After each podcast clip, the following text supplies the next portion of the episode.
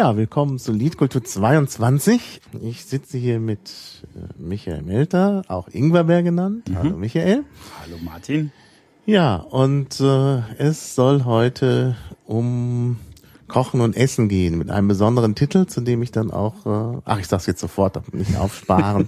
also frugale Sinnesfreuden heißt der. Und das Adjektiv frugal ist ein, ähm, ja, hm, hm, ein, ein schwieriges Wort. Äh, ich kann jetzt mal einen Test machen. Was verstehst du unter frugalen Sinnesfreuden, Michael? Naja, also frugal hat ja, soweit ich mich erinnere, eine Doppelbedeutung. Also ursprünglich ist es einfach mhm. und äh, simpel und äh, ist, glaube ich, irgendwie abgeleitet von, von Obst oder aus dem Französischen wie auch immer. Und äh, es wird aber umgangssprachlich eher für üppig und opulent, was eigentlich das genau. Gegenteil ist, verwendet. Genau. Und ja. äh, von daher hat es so eine, eine schöne Doppeldeutigkeit, die man ja auch aufs Essen beziehen kann. Schöne Dinge beim Essen können ganz einfach sein, äh, aber man, es kann auch opulent irgendwas sein und trotzdem kompliziert. Ja, ja. Das ist richtig, genau. Da gibt's halt ähm, da gibt's halt diese Mehrfachbedeutung. Das ist ein sogenanntes Januswort. Genau. Jetzt kommt der Sprachwissenschaftler wieder. Das sind Wörter, die äh, je nach Sprachniveau unterschiedliches bedeuten. Also mhm. im gehobenen Sprachniveau bedeutet es tatsächlich einfach kärglich. Aber aufgrund irgendeines Missverständnisses bedeutet es für das, äh, für den umgangssprachlichen Sprecher, dass es irgendwie ganz toll ist. Also ein frugales Mahl ist ein tolles Mahl, mhm. obwohl es eigentlich ein einfaches ist. Ja, also solche Januswörter gibt es ein paar. Ganz bekannt ist äh, optimal. Mhm. Optimal ist eben gerade nicht das Beste, sondern immer ein Kompromiss. Mhm. Also der Experte weiß, wenn man etwas optimiert oder etwas optimal ist, dann ist es nicht so toll, sondern eben nur optimal. Aber da Optimus, Optimus auf Lateinisch der Beste heißt, denken die Leute, das heißt, optimal ist das Beste. Mhm. Aber es ist eben nur das Beste, der beste Kompromiss. Ne? Oder ein anderes Wort, äh, ein anderes Jahreswort ist ähm, der Quantensprung. Da haben wir auch mal ein Substantiv. Der Quantensprung ist ein minimaler Sprung. Ne? Quant, also eben nur ein Quantum. Ne? Aber äh, die Leute denken immer, es ist ein großer Sprung. Mhm. So wird es umgangssprachlich auch verwendet. Man kann auch sagen, es wird falsch verwendet, aber naja, also es ist tatsächlich auch ein Januswort. Ja, aber ähm, ich weiß nicht, ob man Gourmand auch als solches bezeichnen kann. Das ist ja auch in der Bedeutung ähm, bisschen unterschiedlich. Manche sagen ja Vielfraß zu Gourmand. Gourmand, Gourmand, ist das tatsächlich die, der Vielfraß, ja. Und die Franzosen verwenden es aber auch anders. Mhm. Also das ist der Gourmet. Also ja, das ist klar. Gibt's halt zwei. Gourmet, ja, ja. Gourmand. Ähm, aber es gibt natürlich auch ähm, auch da, also Gourmand ist eigentlich der Vielfraß, aber es ist eben auch so das Schleckermaul. Das kann man genau, auch positiv das, verwenden. Das meinte ich. Ist nicht ganz dasselbe. Nee. Das die Bedeutung ändert sich da eigentlich nicht, mhm. ne, sondern nur so eine Art Konnotation. Also die mhm. negative Konnotation ist mal negativ und mal positiv belegt. Ne, auf Deutsch vielleicht auch. Man sagt, er ist ein Schleckermaul oder ein Schlemmer, dann kann das positiv oder negativ gemeint das stimmt, sein. Das kann beides sein. Hm? Ja, und das ist bei Gourmand auch. Ähm, äh, da gibt's manchmal auf Speisekarten, äh, wenn man sagen will, dass etwas besonders üppig ist, äh, französischen Speisekarten, dann gibt's sowas wie äh, Dessert Gourmand oder so. Mhm. Ne? Das heißt also, das ist irgendwie ein großes Dessert. Ähm, oder auch das Wort Gourmandise, was da abgeleitet genau. ist. Mhm. Ne? Und das ist natürlich dann auch positiv belegt, insbesondere natürlich auf Speisekarten. Es ist, glaube ich, ein bisschen was anderes als die Geschichte mit Optimal mhm. oder Ja, das schon. Oder Aber es ist halt auch so, dass es nicht ganz sauber immer ja, ja. Äh, verwendet wird, beziehungsweise verschiedene Konnotationen hat. Mhm. Ja, ja. Genau, aber bei den Januswörtern ist üblicherweise nicht die Konnotation das Problem, sondern so. die Denotation, also genau. die wirkliche Bedeutung, die halt sich völlig ins Gegenteil verkehrt. ja, ähm, Gut, äh, dann haben wir das auch geklärt mit dem Titel. Jetzt müssen genau. wir aber noch zu dir kommen. Am Anfang soll ich ja immer die Hörer vorstellen. Und ähm, ja, wer bist du eigentlich? Ja, also ich heiße Michael, wie du schon angekündigt hast, aber einfacher ein Ingwerbär. Und das ist so mein Nick auf Twitter, der sich aber auch so äh, durch mein ganzes Leben schon zieht. Den hatte ich also schon lange vor Twitter. Mhm. Und es gab auch äh, Zeiten, wo ich in Tourismus in Restaurants gearbeitet habe, wo Leute mich auch schon Ingwerbär nannten, weil das einfach individueller ist. Mein Name Michael ist nicht ganz so selten in meiner genau. Generation. Genau. Und dann hieß einfach, äh, hey Ingwerbär oder so, das ist dann halt, oder Ginger Bear, kommt eigentlich äh, von meinen englischen Freunden aus der englischen Zeit. Mhm. Und im Tourismus hast du internationale Teams und da hat man sowieso meistens Englisch oder Spanisch als Arbeitssprache, weil die meisten dann halt sich über diese beiden Sprachen verständigen können. Ja, ich bin Politikwissenschaftler und Koch und äh, habe viel im Tourismus gearbeitet und bei den Medien. Jetzt äh, bei den Piraten, wer hätte das gedacht? Und äh, ich esse immer noch gern. Ich mache viele Kochsachen, äh, öffentliche oder auch private. Und das macht mir nach wie vor viel Freude, weil Essen hat für mich viel mit Lust zu tun. Es ist mhm. äh, die Lust, das Leben zu genießen, zu teilen mit Freunden, Familie. Ja, und äh, das in einfach in einen sinnlichen, lustvollen Kontext zu setzen. Und das beeinflusst natürlich auch die äh, Stimmung im Leben, weil gutes Essen produziert meistens gute Stimmung. Ja, das stimmt. Das stimmt. Ja. Okay, ich weise nochmal darauf hin, es gibt ein Pad, piratenpad.de slash p slash lk022, alles kleingeschrieben. Und äh, da ist außer mir jetzt noch niemand drin, was ich schade finde, und dann muss ich alles alleine machen. Ja? das ist immer so ein bisschen, aber naja, aber vielleicht kommt ja noch jemand dazu. Und es gibt natürlich auch wieder einen Chat. 1337 Kultur, also Liedkultur, auf ähm, äh, na, äh, auf äh, Freenode, freenode.net. Da ist natürlich auch jeder herzlich eingeladen, mitzumachen. Und ich habe sogar schon die erste Frage bekommen, aber bei Twitter von Xoquox. Der möchte gerne wissen, also hier, er schreibt, lass dir doch gleich mal einen Tipp geben, was ich am Dienstag im Backspace kochen kann. Backspace ist das Bamberger Hackerspace, wo uns vielleicht auch die Leute zuhören. Ähm, ja, hast du einen Tipp? Was kann man denn mal schnell in einem Hackerspace am Dienstag kochen? Also wir sind gut ausgestattet, was Küchengerät angeht. Also okay. kommen wir dann gleich noch drauf. Aber es hängt ja nicht auf an Küchengeräten, sondern auch von den Zutaten. Aber habt ihr auch äh, gut Gewürze da? Ja, das kann man kaufen. Das kann man kaufen, das ist ja. wichtig. Ja. Also was immer schnell geht und äh, was gern ohne großen Aufwand funktioniert, ist äh, zum Beispiel was Asiatisches. Wenn man äh, Gemüse und Fleisch einfach wokmäßig zubereitet, das geht blitzschnell wenn man da mit ein paar Händen vorbereitet, Gemüse schnippelt und dann äh, sich die Gewürzpaste selber macht und nicht fertig kauft, weil das ist eigentlich die Krux. Diese fertigen Pasten schmecken zwar, aber enthalten oft viele Sachen, da kommen wir später noch zu, die nicht so nett sind, zum Beispiel Geschmacksverstärker. Genau, deshalb. Also ich bin nicht so der Freund von asiatischer Küche, eben wegen der Geschmacksverkehr. Ja. ja, ja. Das kann man wunderbar und relativ einfach auch selber machen, wenn man halt äh, die Zutaten da hat. Man muss einmal etwas tiefer in die Tasche greifen, wenn man einen Gewürzstamm aufbaut, aber der ist lange haltbar und dann kann man das wunderbar machen. Da ist in zehn Minuten ein wunderbares Essen für zehn Leute fertig, mhm. wenn man das gemeinsam vorbereitet. Also da kann ich gerne nochmal Tipps geben, weil man braucht eigentlich gar nicht so viele Sachen. So, ich kann mal so ein paar Zutaten nennen, zum ja. Beispiel frischen Ingwer frischen Ingwerbeer. Ja, genau. Das liegt jetzt nah. Das ist eine ganze Menge sogar. Also wenn man sagt, für wie viele Personen? Zehn?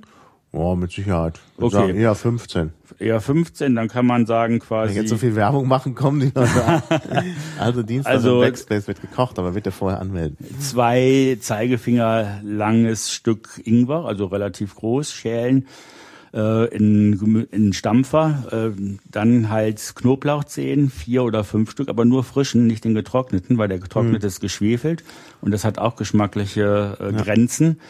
Äh, dann halt äh, Sichuan-Pfeffer. Das ist äh, sehr fein, kriegt man in einem guten Asialaden. Äh, japanischen Bergpfeffer. Das ist nicht nur ein Pfeffer, der heißt aber so äh, Yakashimi oder irgendwie so in der Richtung. Da sind Chilisorten drin, die sehr fein sind und ein gutes Aroma geben. Dann frischen Koriander natürlich, den man mit Wurzeln, ähm, mit den gesäuberten Wurzeln, äh, dann halt äh, auch klein hackt und mhm. äh, mit da reingibt. Äh, zwei, drei Limetten, je nachdem wie saftig die sind. Und äh, dann halt ähm, Salz, normalen Pfeffer nochmal, Muskatblüte, also Makis, Makisblüte und, und so alternativ kann man auch normale Muskatnuss reiben, relativ viel auch. Und das Ganze wird dann, also die trockenen Gewürze erst stampfen, dann kann man die feuchten Zutaten dazugeben.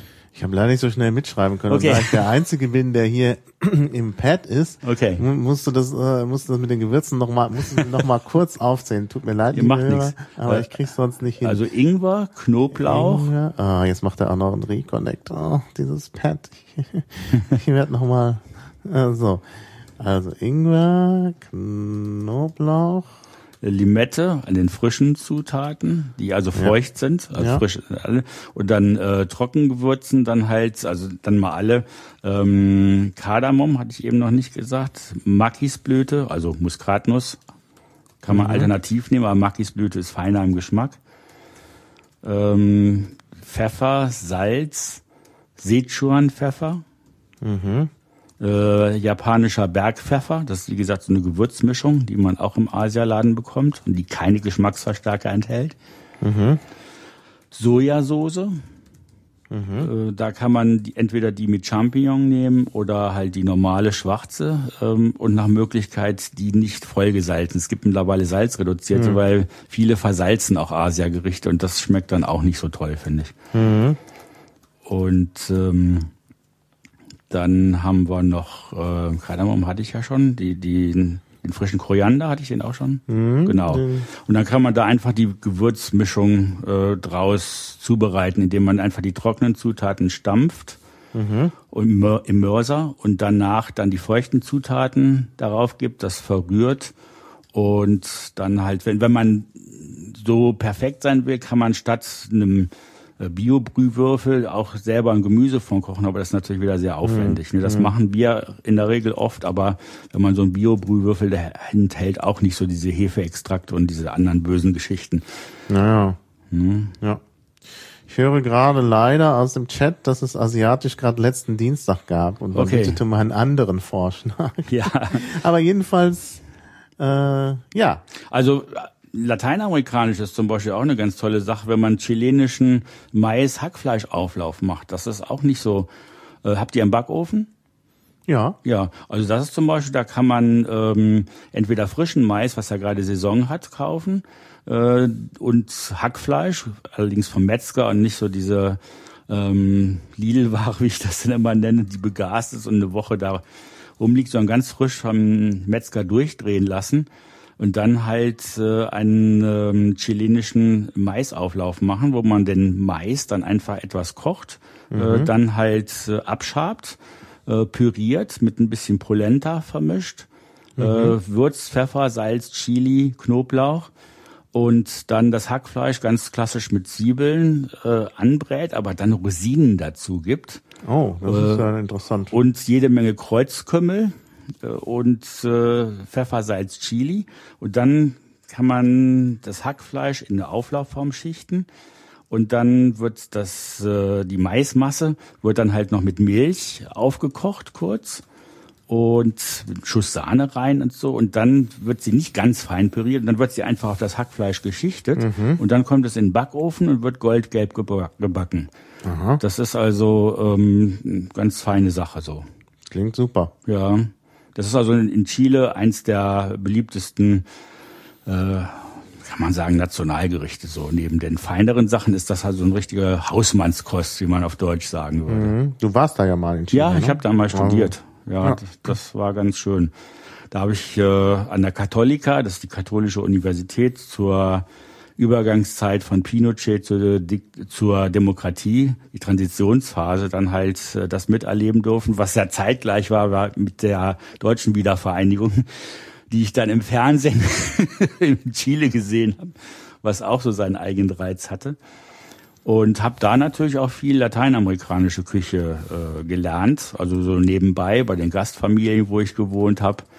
Und das war auch ganz schön, muss ich sagen. Weil es ist eine ganz andere Küche, die allerdings auch deutsche Einflüsse hat. Ne? Also mhm. viele verbinden ja mit Chile dann eher so die ähm, Zweite Weltkriegsflüchtlinge, was äh, zwar stimmt, aber eher rudimentär, weil die meisten Einwanderer, deutschen Einwanderer, sind schon vor 200 Jahren nach Chile gegangen und haben mhm. da auch in Südchile zum Beispiel die Essenskultur und die Kochkultur mitgeprägt.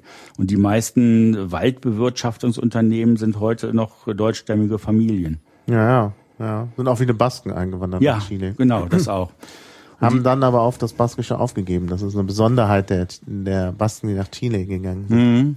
Denen muss es da sehr gut gefallen. Ja. Ja, das äh, den Deutschen gefällt's da unten auch ganz gut im Süden und äh, die haben schöne Häuser in einer schönen Gegend, die zum Teil an Schwarzwald erinnert, zum Teil mhm. an Norwegen.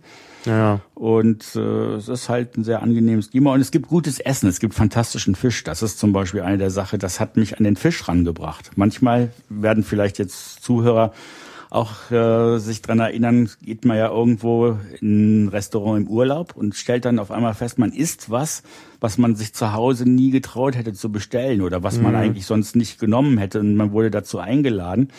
Und das kann manchmal die Essensgewohnheiten und äh, den, die Art der Sachen, die man mag, verändern.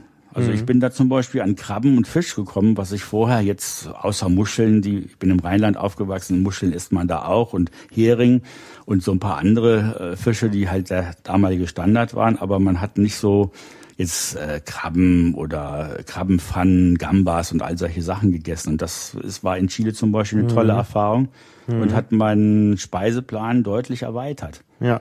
Also es wurde gerade moniert, dass du so ein bisschen zu schnell sprichst. Die Leute kommen nicht mit. mit dem Rezept vor allen Dingen. Also beim chilenischen Maisauflauf, frischer Mais, Hackfleisch, Rosinen, Kreuzkümmel, Pfeffer, Salz, Chili. Ja. Und dann, was war das noch mit dem, du hattest da gesagt, man muss da irgendwie was drüber. Also die, äh, die Maispampe von den äh, frisch abgeschabten Maiskolben, die muss man halt würzen dann auch und dann aufkochen, sodass sie ein bisschen eindickt. Mhm. Und dann gießt man das Ganze über das Hackfleisch. Und wenn man will, kann man auch noch gekochte Eier, hart gekochte Eier in Scheiben zwischen das Hackfleisch und äh, den, äh, die Maismasse legen. Man kann es mhm. im Internet auch nachschauen. Pastel de Choclo heißt das auf äh, Chinesisch. Also Pastel de Choclo. Choclo ist das Wort für Mais. Mhm. Also C-H-O-C-L-O. C-L-O. Choclo. Okay, habe ich mhm. aufgeschrieben. Dann suche ich das auch nochmal raus. Mhm. Einer äh, der Hörer, der Luto, der mir der liebste Hörer ist, um es doch mal zu sagen, weil er sich so ein bisschen, ich gesagt habe, er sei, äh, er sei der Einzige im Chat, also in dem echten äh, Liedkultur-Chat. Äh, ich verfolge ja noch andere Chats, äh, mhm. wo Hörer sind. Ähm, äh, ja, weil ich gesagt habe, ah, nur Luto, also wenigstens Luto ist da, das fand er nicht so gut. Also Luto hat irgendwie gesagt, äh, hat schlägt hier vor Juvetz, Juvetsch eigentlich, glaube ich, heißt das. Juvetsch-Reis. Ja, genau. Dann gibt's das aber hier leider bei Google entweder mit Bildern oder auf äh, Kroatisch. Das ist aber eigentlich ganz einfach, so ne? lesen kann. Im Grund, ah, bei Chefkoch gibt's das auch. Genau. Das ist ja im Prinzip äh, Tomate, Zwiebel und Reis und dann entsprechend gewürzt. Ne? Mhm. Und das kann man dann halt äh, zu Grill- und Fleischgerichten essen. Ne? Mhm. Es gibt eine griechische Variante von dem Duvetsch-Reis, die ich äh, persönlich so vorziehe, mit diesen kleinen, äh, komisch aussehenden Eiernudeln. Äh, mhm. Die, ähm, also die griechischen Nudeln, die schmecken mir irgendwie so besser als der Reis. Und äh, das gibt auch so einen schönen, leicht angematschten Charakter, der, der jetzt äh, vielleicht von der Restaurantästhetik nicht so viel hergibt, der aber wunderbar schmeckt. Und die Griechen lieben es auch. Ah ja. Ah ja. Ja, da gibt's ja oft so auf dem Balkan so äh, äh, ähnliche Sachen in den verschiedenen Ländern. Eben, die Griechen eben mit Nudeln und äh, ja. das ehemalige Jugoslawien hat's halt meistens mit Reis gemacht. Ja, ja. Also ich denke zum Beispiel an äh, das rumänische Nationalgericht Kiftele. Mhm. Das ist natürlich Köfte ja. auf äh, Türkisch. Mhm. Oh, nur alle Rumänen sagen, nee, nee, das ist Rumänisch. Ja, ja. Äh, klar. Ja, äh, muss ich jetzt auch mal reinschreiben hier. Kiftele, Köfte. Kiftele. Was übrigens auch noch ein, ein ganz schnelles Gericht ist für die Bamberger, das empfehle ich auch immer wieder Freunden, die gestresst von der Arbeit kommen und sich über schlechte Ernährungsumstände äh, beschweren, ist ganz einfach mal einen bunten saisonalen Gemüsemix kaufen. Also was ich, das sind jetzt Champignons, Möhren, Brokkoli, ähm, Petersilienwurz oder äh, ähnliche Sachen. Dann einfach äh, kleinschnipseln in eine Pfanne, jetzt zum Beispiel mit Kastanien, die man äh, selber rösten kann oder im französischen Paket, quasi so, so mhm. kleine Packung fertig kaufen kann und dann einfach beliebig mit Schweinefleisch oder mit äh, Hühnchen zusammen mhm. kurz anbraten kann, ist auch in zehn Minuten fertig. Schmeckt mhm. wunderbar frische Kräuter dazu. Wer eine Terrasse oder einen Garten hat, nimmt sie sich natürlich dann selber runter und ansonsten Thymian, Rosmarin und äh, Oregano, Pfeffer, Salz, Muskatnuss und äh, eine Prise Zucker. Das ist schon wunderbar. Man kann das in Butterschmalz am besten machen. Mhm. Dann ist es französisch, noch ja. französisch. Ja. Naja, mit dem mit den frischen Kräutern im Garten haben wir es noch nicht so im Hackerspace. wir hatten jetzt einen Vortrag über Window Farming. Mhm. Äh, vielleicht machen wir mal sowas. Wir haben sogar in dem einen äh, Raum, das ist sogar, glaube ich, gut geeignet, das Fenster nach hinten raus. Ich weiß es nicht genau. Naja, also frische Kräuter müssen wir uns noch besorgen. Ja. Aber das sollte ja nicht so ein Problem sein. Nee, gibt's ja mittlerweile überall schon in diesen Töpfen. Ja, ja. Da sind sie meistens viel besser als die schon abgeschnittenen, vakuumierten. Ja, ähm, gut, dann, dann kommen wir doch mal gleich zu so einem Thema. Ähm, also, äh, also als Thema habe ich bei der Vorbereitung hier eben das Thema Gewürze. Da hast du ja jetzt schon ein bisschen was dazu gesagt. Mhm. Ähm, du bist ja eigentlich, du hast sogar vorhin von Gewürzmischungen gesprochen. Japanischer Bergpfeffer sei eine Gewürzmischung. Ja. Im Vorgespräch hast du gesagt, ah, Gewürzmischung, davon rate ich ab. Vielleicht kannst du das noch mal ein bisschen differenzieren, ja, das, warum das, das, das Gewürzmischung Ja, genau. Ich meine jetzt, und was jetzt an dem Bergpfeffer so gut ist, dass man doch zur Gewürzmischung greift. Also ich meinte eher so diese fertigen Pasten, zum Beispiel von asiatischer Küche gibt's ja diese kleinen Beutelchen in, in jedem Asialand nach Laden schon nach Ländern aufgeteilt mit mit einer äh, Farbleit Optik äh, und äh, diese Sachen sind zwar schmackhaft, aber die enthalten oft, nicht immer, Geschmacksverstärker oder geschwefelte Inhaltsstoffe. Ah. Und äh, das ist für Allergiker meist nicht so gut. Also zum mhm. Beispiel der Knoblauch da drin ist äh, geschwefelt, Geschmacksverstärker, hast du selber ja schon erzählt, produziert Kopfschmerzen oder bei empfindlichen Menschen noch äh, Magenprobleme.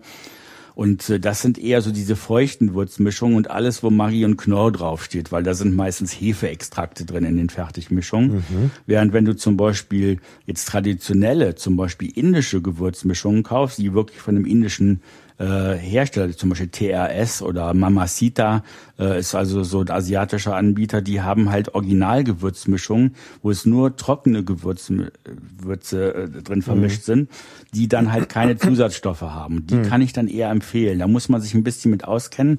Leider sind die meistens auch etwas teurer. Das heißt, so ein ja. japanischer Bergpfeffer, diese Mischung, das sind nur 20 Gramm und die kosten zwischen vier und fünf Euro. Aber man braucht auch nur eine kleine Prise, weil viel Chili und andere Gewürznoten drin sind. Das soll ja auch nur zusätzlich ergänzen. Mhm. Also da ist der Unterschied, also dass man zum Beispiel diese großen Standardanbieter, Maggi, Knorr und andere kann ich nie empfehlen, weil die immer voller Zusatzstoffe sind. Mhm. Die wollen ja an Gewürzen sparen und nehmen halt Geschmacksersatzstoffe. Aromen halt und die sind künstlich. Ja. Also das kann man ganz einfach überprüfen, wenn man diese winzig kleine äh, vier oder fünf Punkt Schrift mit einer Lupe oder wenn man noch gute Augen hat, dann überprüft und dann halt nachschaut. Aber man kann einfach davon ausgehen, dass die meisten teuren Gewürzmischungen, Trockengewürzmischungen dann halt äh, keine Zusatzstoffe enthalten. So, ja. ich hoffe, dass ja. es dann ausreichend differenziert. Jetzt das ist natürlich auch wichtig, ne? Also ja. Wieso sind eigentlich Hefeextrakte da drin bei Maggi und Knorr?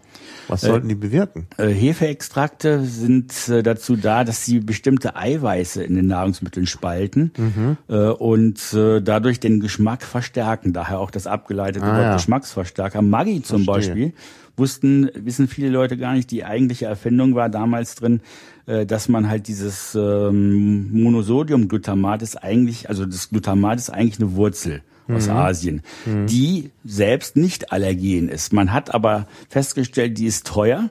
Äh, deshalb produziert man sie chemisch und über so Hefespaltverfahren ähm, hat man dann diesen Geschmacksverstärker hergestellt, der einen Fleischgeschmack vorgaukelt. Mhm. Das heißt im Grunde genommen, wenn man in vegetarische Gerichte ähm, Brühwürfel, die vegetarisch sind, mit Geschmacksverstärker reingibt, hat man trotzdem Fleischgeschmack drin, was ja manchmal gewollt ist, aber ähm, meistens eben nicht. Mhm. Und diese chemische Produktionskette ist halt nicht so gut verträglich, weil es äh, sehr billig produziert wird in Massenproduktion und halt ähm, im Körper bestimmte enzymatische Reaktionen hervorruft, die eben mit dieser Eiweißspaltung zusammenhängen, die nicht jeder verträgt, wie zum Beispiel Laktosespalten oder sowas. Ja, ne? ja, klar. Das also kann man sich ähnlich vorstellen wie so ein Laktosespaltprozess. Manche Menschen verfügen nicht über die Möglichkeit, das gut zu verarbeiten. Mhm. Klar. Das ist halt so diese, diese Hefeextrakte. Ähm, in England gibt es das zum Beispiel in flüssiger Form. Yeast heißt es dann, kann man in jedem Lebensmittelgeschäft kaufen. Das ist purer Geschmacksverstärker. Ja, ja. ja. Gibt aber fast jede, äh, jeder englische Hausmann, jede englische Hausfrau zu, zum Lammtopf dazu, hm. äh, was es ja. leider dann versaut. Ne? Naja, klar. Ja, irgendwo muss das ja herkommen, dass die Leute meinen, dass die englische Küche nicht so gut ist. ja. Ich glaube, das hängt mit sowas zusammen, ja, ja. ja. Wobei das in Deutschland auch ein Trend war, wenn man zum Beispiel Gasthäuser gegangen ist, noch bis in die 80er, 90er Jahre rein und dann halt, sagen wir mal, ein mhm. Schnitzel, ein Jägerschnitzel oder sonst was genommen hat, konnte man davon ausgehen, in einer einfachen äh, ja. Gasthaus, dass dann Maggi-Soßen verwendet wurden. Ne? Ja, genau, das stimmt. Das ist natürlich dann auch entsprechend schlimm. Genau. Ich nehme hier nochmal so ein... Ja. Oh, da ist auch irgendwie... Oh. Also ja, man kann schlecht davon lassen. Das ist ja, ich muss von dem Baklava immer essen, weil das so extrem süß ist. Das, das stillt meinen Hunger, der dann kommt, wenn ich über das Essen rede. Ja. Und ähm, deshalb habe ich gedacht, das ist genau das Richtige für unser Vorhaben. Ne? Ja, das stärkt sofort die Nerven und genau.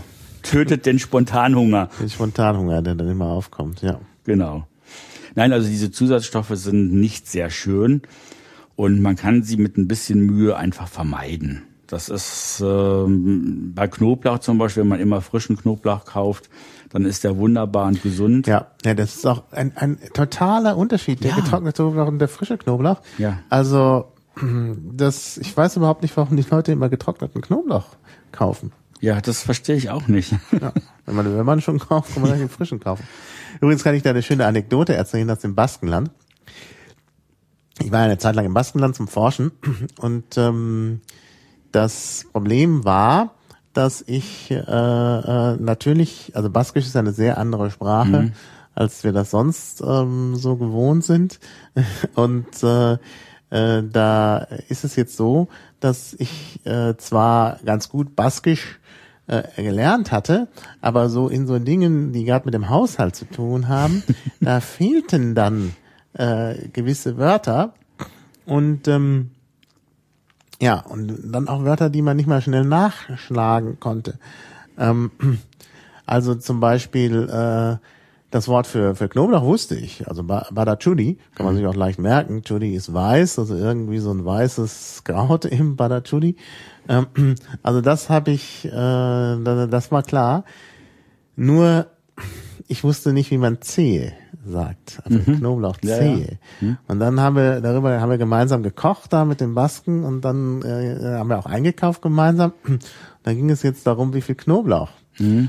Und dann habe ich so gesagt, ja, für dieses Gericht braucht man irgendwie, äh, ja, würde ich, würde ich, ja, bei so und so viel Personen würde ich jetzt mal so fünf Knoblauchzehen dran tun. Ich wusste das war für Knoblauch, äh, für Zehe nicht. Ja. Und habe dann ähm, einfach fünf gesagt und mhm. hatte gedacht, der andere versteht jetzt auch fünf Knoblauchzehen. Ähm, aber er hat ähm, fünf Knoblauchknollen genau, verstanden. Das, ist äh, das hatte er mir nicht verdeutlicht. Er meinte, das sei doch ein bisschen wenig. Mhm. und er meinte tatsächlich, dass man mehr als fünf Knoblauchknollen in dieses Essen reintut. Oh mein Gott. Was ja. er dann auch getan hat. Und äh, mhm. äh, ja, schmeckte. Ja. Ich sag mal so viel muss ich allerdings dazu sagen, das habe ich auch in Chile gelernt. Äh, diese Sachen, diese, diesen Knoblauch, äh, wie soll man sagen, übermäßigen Gebrauch, dass der einfach äh, schon auch toll ist, wenn das frischer Knoblauch ist. Also die legen zum mhm. Beispiel ihre Krabben, ihre frischen äh, Kaltmeerkrabben, legen die in Knoblauch ein und dann werden sie nochmal in Olivenöl mit Knoblauch äh, gehackt, dann mhm. quasi gebraten und das schmeckt ganz wunderbar. Ne? Mhm. Also das ist auch, wo ich zuerst gedacht, nein, das werde ich nie essen. Also man riecht ja drei Tage noch danach, aber das ist gar nicht so bei dem Frischen. Mhm. Das ist äh, und es schmeckt, wie gesagt, auch wirklich äh, ganz exorbitant gut, wenn man das dann mit frischem Baguette dann noch auftunkt. Und das ist übrigens auch ein schnelles Gericht. Ne? Mhm. Äh, gute frische Krabben in, äh, mit mit Öl in eine gusseiserne Pfanne äh, Knoblauch, wie gesagt, reingeben, äh, Pfeffer, Salz dazu, anbraten und mit, mit äh, Baguette dann auftunken, die Soße. Mhm. Und die Krabben so essen. Ja, ja, das ist in der Tat sehr einfach. Mhm. Man darf nur den Zeitpunkt nicht verpassen, äh, wenn sie denn durch sind, äh, weil wenn man sie dann nur zwei, drei Minuten zu lang drin lässt, dann sind sie trocken. Ja. Und mehlig und dann schmecken sie nicht mehr. Das Ja. Also Krabben, äh, klar, das ist auch nochmal so ein Punkt. Wir müssen dann auch nochmal, ja, wir waren ja noch bei den äh, Gewürzen, aber wir müssen im Genau. Kopf behalten, dass wir natürlich auch noch was über Vegetarier und andere sagen müssen. Äh, denn es hören uns solche auch zu. Genau. Jetzt erstmal, jetzt erstmal nochmal bei den Gewürzenmischungen. Genau. Du hattest ähm, auch schon Schwefelung genannt. Ja, Sch- Schwefel. Das gibt's natürlich- Sulfite. Das gibt's natürlich dann bei Gewürzmischungen auch. Und Ja. warum eigentlich Schwefel? Äh, Schwefel macht haltbar. Ach also so. im Grunde genommen kannst du sagen, dass bestimmte Gewürzmischungen hauptsächlich aus Salz bestehen, weil das Salz dann quasi die Gewürze dann haltbar macht. Und andere nehmen dann Sulfite. Äh, Es gibt natürliche Sulfite, zum Beispiel Weintrauben enthalten natürliche Sulfite, Weißwein enthält natürliche Sulfit und ein paar, zum Beispiel Zwiebeln und Knoblauch enthalten auch natürliche Sulfite. Da ist wieder das Problem, wie bei den Hefeextrakten, die künstlich hergestellt werden, dass halt diese künstlichen Sulfite äh, enzymatisch nicht von allen verarbeitet werden können und deshalb auch ein Allergen sind. Äh, nun ist das sehr gebräuchlich geworden, leider, mit diesen ganzen Nahrungsmittel. Äh, Ketten, die dann halt äh, zu niedrigen Preisen was anbieten. Das war zum Beispiel angefangen bei Trockenobst. Das ist, wenn es nicht bio ist, fast immer geschwefelt. Mittlerweile sind zum Beispiel die Fleischsorten im Supermarkt, Lidl, Aldi äh, und Netto und wie sie alle heißen, was dann da halt eine Woche liegt in Verpackungen, was beim Metzger in einem Tag verkauft werden muss, die sind geschwefelt. Das heißt, da sind Gase drin, Schwefelgase. Deshalb ist das Hackfleisch länger haltbar. Und wenn man dann, schöner Selbsttest, wenn man dann die Packung aufmacht und sie nur eine Stunde, zwei Stunden liegen lässt, wird das Fleisch sofort grau. Und da kann man es dran erkennen, dass es halt künstlich am Leben gehalten wurde und dann ganz schnell verfällt. Ja. Also diese Sulfite gibt's halt bei trockenen Gewürzen ebenso wie bei Frischprodukten, bei Obst, äh, bei getrocknetem Knoblauch, Zwiebelpulver zum Beispiel ist fast immer geschwefelt. Und äh, das sind mittlerweile ist die Produktpalette groß. Jetzt haben erste Anbieter das in, in zum Beispiel dieses ähm, Balsamico Essig, Gewürzmischungen, also diese, diese Essigmischungen, diesen süßen reingetan. Das ist auch geschwefelt, damit das dann halt zwei Jahre haltbar ist. Und das greift leider derzeit um sich, weil es in Deutschland noch keine richtige Kennzeichnungspflicht gibt. Ah ja. In England schon. In den USA auch. Ist leider ein Allergen, was zum Beispiel Kopfschmerzen, zu Nase, äh, Unruhe im Schlaf und so hervorrufen kann und was auch nicht sein muss, weil es hinterlässt immer Spuren im menschlichen Körper und es ist kein geschmacklicher Gewinn. Das ist ja auch nochmal ein Punkt. Ja, ja. ja schlimm. Also, ist einfach nur, um es haltbar zu machen, damit ein Produkt, was ich zwei Monate, ein halbes Jahr, ähnliches so haltbar ist. Alle zum Beispiel Kartoffelprodukte, die fertig sind, enthalten Schwefel. Und alle Dosen. naja. Gut, ich bin ja nicht so für Dosen.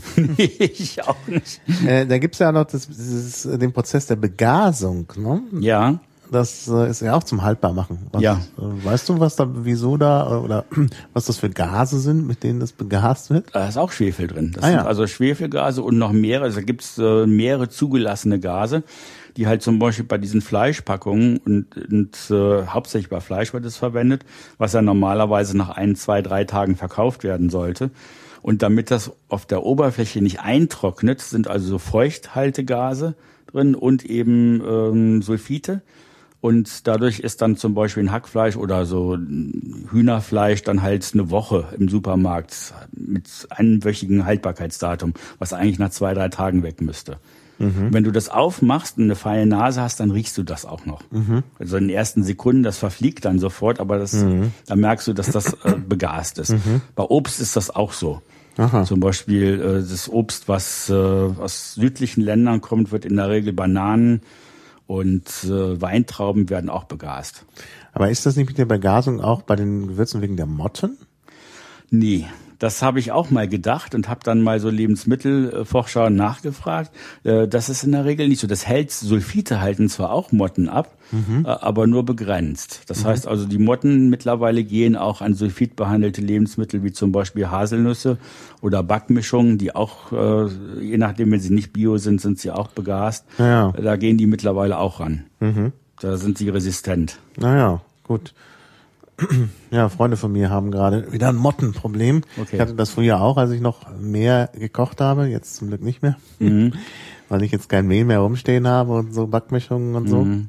Denn das ist immer, es geht immer sehr schnell. Also bei mir ging es immer sehr schnell, dass ich da irgendwelche Larven drin hatte und das ist natürlich so Ja. unappetitlich.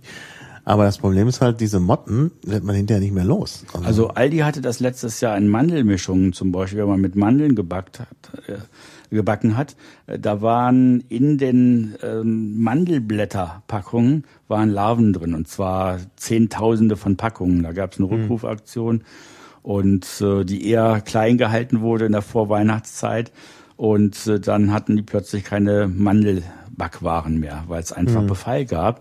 Die sind falsch gelagert worden. Das ist auch oft durch falsche Lagerung. Wenn das zum Beispiel zu früh produziert wird und zu lange dann für das Weihnachtsgeschäft irgendwo äh, lagert und die Verpackungen nicht ordentlich kontrolliert werden, dann kann das leicht entstehen. ja, ja. Ja, das, Das- ist natürlich schade. Das Also, hast du auch den Effekt mit bestimmten Schokoladen. Die sind jetzt nicht begast, aber die Schokoladenproduktion für Weihnachten fängt ja schon im Juni an. Und äh, wenn du die ersten Sachen aus den ersten Produktionsreihen von Juni kriegst, ist das halt äh, Weihnachtsgebäck zum Beispiel nach einem halben Jahr auch nicht mehr so ganz toll, wenn man jetzt Hm. nicht gerade Stollen hat, der ja auch durchgezogen schmeckt. Ne? Ja, ja, ja, ja.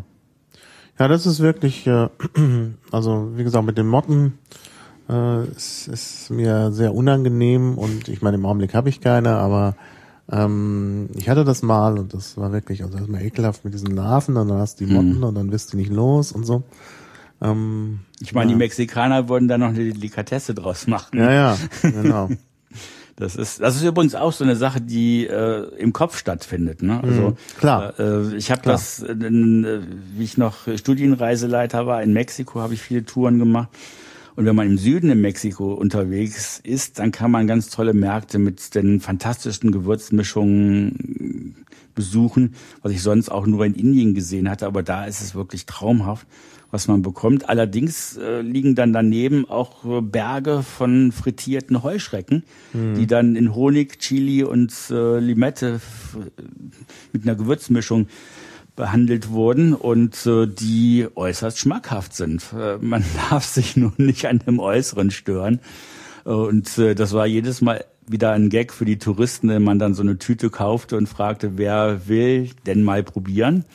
Und äh, meistens musste ich dann was voressen und ich kannte es ja schon und ich finde es eigentlich lecker. Man darf sich nur nicht an der Optik stören. Es ist halt wie, wie eine Art äh, Chipsgebäck. Also es ist äh, süß, salzig, scharf und knusprig. Und äh, was viele auch nicht wissen zum Beispiel, das sind aber dann so die kleinen Geheimnisse der, der Küchen. In Mexiko sagen viele, gibt's besonders gute Tomatensoße, die noch auf ähm, Aztekenrezepte zurückgeht. Und die Mexikaner produzieren die Soße zu Hause auch tatsächlich noch so und die geben da zur speziellen Würze Comilis rein. Comilis sind kleine schwarze Käfer, die extra fürs Essen gehalten werden und die werden dann zerstampft und kommen in die Tomaten, Zwiebel, Knoblauch, Chili-Soße rein und geben dir eine besondere Würze, Eiweiß. Wenn man Ja, das erzählt, isst sind- sie keiner mehr. Die sind ja schon tot. ja, Also best, also schlimmer ist, wenn man halt die lebenden Sachen isst. genau. Ähm, also zum Beispiel auf Sardinien gibt's den sogenannten Casu Marzu. Also ähm, eigentlich bedeutet das äh, verdorbener Käse. Und der gilt da als Spezialität. Heißt auch manchmal Casu Monde. Also Monde ist nicht, äh, erinnert schon an Motten, ist aber das sardische Wort für, also für weich, Molle eigentlich. Ähm, äh, etymologisch. Und ähm, da sind Maden drin. Also das Käse mit Maden. Und das gilt also als besondere sardische, Die sind dann noch lebend? die sind noch lebend. Ah, das, das wusste ich auch noch nicht. Hm. Ich kannte hier nur diesen Käse, der war neulich im Fernsehen, den hatte ich vor Jahren mal angeboten bekommen. Jetzt habe ich es in der Show dann irgendwie mal gesehen, als Freunde mich anriefen und sagten, guck mal schnell da rein, wo dann Käse quasi in Maden reingelegt wird, die dann halt äh, den äh, zerfressen oder da hier ihr, ihre Fäkalien ablegen und die Fäkalien geben dann halt eine besondere Würze. Nee, hier geht's mit Fliegen. Okay. Sogenannte Käsefliegen. Biophila casei. Okay. Äh, es ist aber zwischenzeitlich verboten wohl gewesen. Okay. Ähm, also aus Grund von EU-Lebensmittelrecht. Ähm, die Wikipedia schreibt, es bestehen heute jedoch Bestrebungen, durch entsprechende hygienische Maßnahmen sicherzustellen, dass die Fliegen nicht in Kontakt mit Kadavern kommen, sich also nur auf dem Käse niederlassen können. Mhm. Ja, also ist, was heißt verboten? Also in Sardinien gibt's das. Mhm. Ähm, also Milben, äh, nee, ist kein Milbenkäse, ist noch was anderes. Also dieser, dieser Kasumatsu. Ähm, und ähm, der ist äh, ähm, wirklich dort, wird dort wirklich verzehrt. Also alle, die auf Sardinien waren, haben gesagt, ja, haben wir gegessen oder, oder haben uns geekelt und nicht gegessen.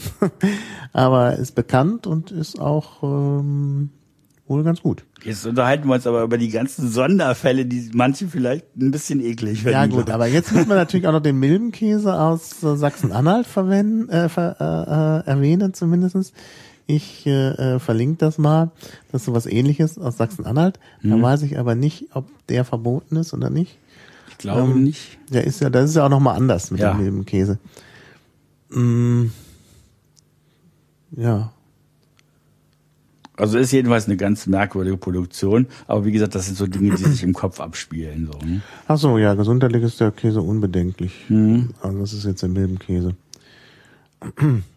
Das sind da werden ja auch Käsemilben reingesetzt. Da werden richtig Milben reingesetzt. Genau. Also nicht ähm, nicht irgendwie fliegen oder so. Das ist äh, dieses äh, Bewusstsein, was eklig ist oder was nicht, ist ja manchmal auch äh, kulturell geprägt. Ich mhm. hatte chinesische Freunde, die dann äh, unsere Käsekultur ganz furchtbar fanden, weil sie sagten, das ist verschimmelte Milch und ihr esst das schon zum Frühstück, ne? Mhm. Was ja eigentlich auch stimmt, ne? Ja, ja. Und äh, dann andere Sachen, zum Beispiel in Peru äh, war ich ja viel unterwegs, dann auch äh, mit Reisegruppen. Und äh, ich habe da sehr gern Kuji gegessen. Und äh, Kuji ist Meerschweinchen. Und mhm. dann war ich mal bei einer Familie, die gibt, gibt's da überall an Straßenständen gegrillt und äh, sieht aus wie ein Kaninchen. Schmeckt auch ganz ähnlich. Wie schreibt man das? Äh, das ist äh, die, das indianische Wort C-U-J-I. Mhm. Ja. Äh, das ist ähm, und das ist sehr lecker. Und dann war ich bei einer Familie eingeladen und da hat mich das kleine Mädchen, die kleine Tochter der Familie gefragt, so ob wir denn Kaninchen haben. Und dann habe ich gesagt, ja, in Europa haben wir auch Kaninchen und was macht er mit denen? Dann habe ich gesagt, manche Kinder haben die zu Hause, aber viele essen Kaninchen. Und das fand sie ganz schrecklich. Und dann hat ihre Mutti dann berichtet, dass wir ganz widerlich äh, sind, weil wir Kaninchen essen. Und dann habe ich ihr dann nachher erklärt, dass, dass äh, europäische Kinder umgekehrt zu sehen würden, wenn man erzählen würde, dass Meerschweinchen halt in Peru Nationalspeise sind. Ne? Mhm. Ja, klar. Das ist, das ist halt manchmal mit diesen Dingen. Aber nochmal zurück auf Gewürzmischungen. Ja, das war ja eigentlich unser Thema. Genau. Äh, was zum Beispiel ganz toll ist, muss ich dann einfach nochmal sagen, wenn man sich ein paar Töpfe holt. Man muss noch nicht mal eine Terrasse haben oder einen Balkon, sondern man kann es auch drinnen machen, wenn man es ein bisschen pflegt und sich selber Gewürze hält. Weil zum Beispiel frisches, frisches Rosmarin, Thymian ähm, und, und ähm, Petersilie, man kann sogar mittlerweile Thai-Gewürze, äh, Thai-Basilikum selber züchten. Basilikum natürlich ist für mich auch ein ganz wichtiges Gewürz. Hm. Und Oregano und Minze äh, ist auch ein tolles Gewürz, was man in vielen Speisen verwenden kann. Da kann man immer wieder selber Gewürzmischungen machen mit frischen Kräutern. Und das sind zum Beispiel, wie ich eben schon mal sagte, so eine französische Pfanne mit äh, Schwein oder Huhn beispielsweise ist ganz fein mit, mit frischen Kräutern. Und man kann das dann selber nach Geschmack dann auch variieren. Salbei zum Beispiel habe ich auch mhm. noch. Das ist dann ganz toll, wenn man sich zum Beispiel ein Stück Fleisch mit Salbei anbrät äh, und äh, dann Sherry dazu gießt. Und da hat man auch in ein paar Minuten leckeres Essen und ein frisches Baguette reinlegt als Sandwich. Das mhm. sind dann zum Beispiel so, so kleine Freuden des Alltags. Manchmal mache ich das so zwischendrin. Äh, das geht mit vegetarischen Sachen genauso. Also hm. eins äh, der, der schnellen und guten vegetarischen Gerichte zum Beispiel ist einfach Aubergine.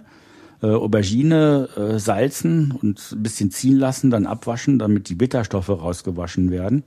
Mhm. Ähm, und dann halt äh, scharf anbraten, dass sie so ein bisschen braun wird, ohne viel Fett. Dann nochmal abkühlen lassen und äh, nochmal in die Pfanne, dann mit Olivenöl und in der Zwischenzeit in einem separaten Topf Schafskäse in einen äh, Topf reinbröseln, Sherry dazu gießen, kann man auch weglassen, aber schmeckt besonders aromatisch und äh, frische Tomaten reinhacken, äh, Pfeffer, Salz, äh, Basilikum rein, bisschen aufkochen und, und dann halt schichten und kurz in den Backofen. Das schmeckt super mhm. und dann kann man dazu Baguette mit getrockneten Tomaten essen. Sehr gut. Klingt wirklich klasse. Ich habe es gerade nicht mitgeschrieben, ja. aber, aber der Luto hat's gemacht. Ach, ich bin so dankbar. ja, das ist toll. Super. Dann haben wir das auch im Pad. Mhm. Adresse des Pads nochmal. piratenpad.de Und ein Löffel Zucker muss noch rein. LK022 und ein Löffel Zucker. ja, obwohl ich das meistens nicht so gut finde. Also dieses Zufügen von Zucker, äh, leider wird zum Beispiel in Franken total übertrieben. Ja? Es gibt keinen Salat ohne Zucker. Im Rheinland gibt's das manchmal auch. Ja, Rheinland, die Rheinländer ja. machen ja Salatsoßen zum Beispiel mit Joghurt und so, da kommen ein paar Löffel Zucker rein. Das ist dann mhm. zum Teil zuckersüß. Das mag ich auch ja, nicht. Ja, das mag ich auch nicht. Also ich kannte das aus der Kölner Mensa, mhm. wo ich ja immer hingegangen bin, bis man sie geschlossen hat wegen, wegen Asbestbelastung. Ja, genau. Naja, und äh, also Salat mochte ich da nicht essen. Hast du mal, äh, warst du mal in Köln an der ja, Ich habe in Köln studiert. Ach so, ja, da ich auch. Sieben Jahre lang die. Wann denn? von äh, äh, Oktober 82. Ja. Dann bis 84 war ich erstmal in Frankreich ein Jahr. Mhm. Und dann äh, ähm, bis 88 habe ich einen Magister gemacht und mhm. dann habe ich äh, noch eine Promotion angehängt. ähm, und war dann eigentlich dann bis 91, also letztlich alles zusammen, natürlich mit der Pause in Frankreich mhm. und nochmal kurz vor der Promotion, letztlich dann eben doch neun Jahre, eigentlich okay. ganz Anfang 91 war ich ja fertig. Mhm. Also neun Jahre insgesamt Köln, okay. davon würde ich sagen sieben Jahre Mensa. ja. Äh, aber wie gesagt, das mit dem Zucker fand ich ähm, fand ich immer grenzwertig. Und dann war ich ja lange nicht in Mensen. Mhm. Nach meiner Kölner Zeit, na, ein bisschen in Osnabrück, die ja sogar eine prämierte Mensa hatten. Ich war in Osnabrück ja Assistent. Hab dann aber, das war immer so weit mit der Mensa. Ich war dann oft mit Kollegen essen irgendwie, das konnte man da auch sehr gut und sehr preiswert. Und ähm, dann äh, in Berlin war ich ja dann immer in der Kantine, in der TU-Kantine ähm, und nicht in der Mensa. Ähm, und zwar in so einer privaten im äh, 25 oder 20. Stock da vom Telefunkenhochhaus. Ähm, Gibt jetzt nicht mehr, da ist jetzt aber auch wieder bewirtschaftet, aber jetzt vom Studentenwerk. Und ähm, äh, dann kam ich halt nach Bamberg, bin erstmal in die Mensa gegangen und da gab's wieder süßen Salat. Da habe ich dann gedacht, das muss Mensa-spezifisch sein. Ja, ja. Aber das ist auch in Franken eine Spezialität. Mhm. Auch leider dort überall in den Gasthäusern und so. Äh, also es gibt wirklich, äh, ich will jetzt keine Schleichwerbung machen, es gibt wirklich ganz tolle mhm. Lokale, wo man sehr gut essen kann, auch preiswert essen kann in Bamberg. Nur muss man, also ich weiß ja inzwischen, wo der Salat versüßt wird. Mhm. man den Salat immer weglassen. Dann ziehen sie einem sogar manchmal noch was ab von der, vom Preis. Aber immerhin hast du ja dann anscheinend in Köln äh, oft die Mensa besucht. Ich habe 85 angefangen zu studieren. Ja. Also hatten wir ein paar Jahre parallel dann. Genau. Äh, bin dann aber auch zwischendrin ins Ausland gegangen, hm. mehrmals. Aber ich habe es in einer Mensa nicht lange ausgehalten. Mir war das immer zu versalzen. Ich äh, intensiv, hm, wirkte sehr intensiv und damals war das so Mode, überall Tonnen von Salz reinzukippen. Hm, das war auch immer von Salz. Also es war nicht gut ja. Essen. Selbst das Bioessen, die haben damals schon Bioessen eingeführt. Ja, die haben damals auch Auswahlessen gehabt. Genau. Äh, was eigentlich recht gut war. Ja, die Salate also, waren gut. Äh, ja, ja, also eigentlich, naja, gut. Wenn sie nicht genau. zu stark gesüßt waren. So, was schreibt äh, jetzt hier Xwoxo im äh, Xorquox im Chat. Auch mal versucht, den Käse selbst nachzumachen mit den Originalmilben. Milben. Okay. Die haben sich auch schnell vermehrt. Aber mein Frischkäse hat sich irgendwie nicht wie gewollt umgewandelt zum Milbenkäse. Hätte ich aber bestimmt irgendwann nochmal versuchen. Ja, könnte man machen. Ja. Also ich finde eigentlich diesen, der, der Milbenkäse ist glaube ich auch nicht so schlimm. Mhm. Mal sind die Milben ganz klein und mhm. sieht man nicht und so. Mhm das, das kann man, also den hätte ich nicht eher essen als diesen sardischen. Also vor okay. allen Dingen da mit den Fruchtfliegen und den Larven und ah, schüttel. Da gibt's ja noch eine Variante in Norwegen. Ich habe ja auch mal in Norwegen gearbeitet äh, und äh, da habe ich dann den Lütefisk äh, kennengelernt. Das ist also vergorener äh, Fisch, der quasi so schon übersäuert ist und dann halt nochmal eingeweicht wird, gelagert wird und zum eigentlichen Verzehr dann wiederum abgewaschen wird, aus dieser äh, Lage herausgenommen wird und dann halt äh, gewürzt äh, zum Essen, also meistens zu Kartoffeln oder Kartoffelpüree äh, dargeboten wird, der dann halt äh, fetzig und salzig ist und damit mhm. halt äh, ideal für die kalte Jahreszeit und natürlich mhm. ewig haltbar für die Zeiten, wo die mhm. Fischer nicht aufs Meer raus können ja, im Winter. Genau. Aber da muss man sich wirklich dran gewöhnen, weil wenn man das erstmal riecht, wenn man die Packung aufmacht, das ist dann etwas strenger. Ja. Ja. Ja, lass uns mal wieder zu den normalen genau, Themen genau. zurückkommen. Also das, das Besondere ist ja auch mal schön, ja. aber ja, neben dem Thema Gewürze habe ich hier direkt das Thema Gemüse stehen. Mhm. Ja, sag mal was zum Thema Gemüse. Spezialfragen werde ich hinterher schieben. Also Gemüse ist ja jetzt wieder ein großes Thema. Man hat ja Gott sei Dank auch in Deutschland angefangen, äh, das äh, zahlreicher anzubieten. Ich hatte, kannte noch Zeiten aus Köln, wo es dann halt schwierig war, äh, Auberginen zu bekommen. Das bekam man nur beim Türken, aber nicht beim normalen Lebensmittelhandel. Und damals gab es noch nicht ganz so viele Geschäfte. Und dann äh, kam das endlich mal auf mit Zucchini und mit Radicchio und an, also Salat. Radicchio, bitte. Radicchio. Radicchio, ja. Äh, und und äh, diesen Sachen, das ist dann halt mit dem Aufkommen der verschiedenen multinationalen Läden dann halt viel besser geworden. Man hat dann mhm. tolle Versorgung bekommen. Und Gemüse finde ich ganz wichtig. Äh, man ja. sollte halt zum Beispiel äh, Empfehlungen der deutschen An Gesellschaft für Ernährung, man sollte äh, 300 Gramm am Tag mindestens essen. Mhm. Mhm. Und äh, ich versuche das in der Regel auch einzuhalten, esse sogar gerne mehr. Vegetarier werden das ohnehin tun.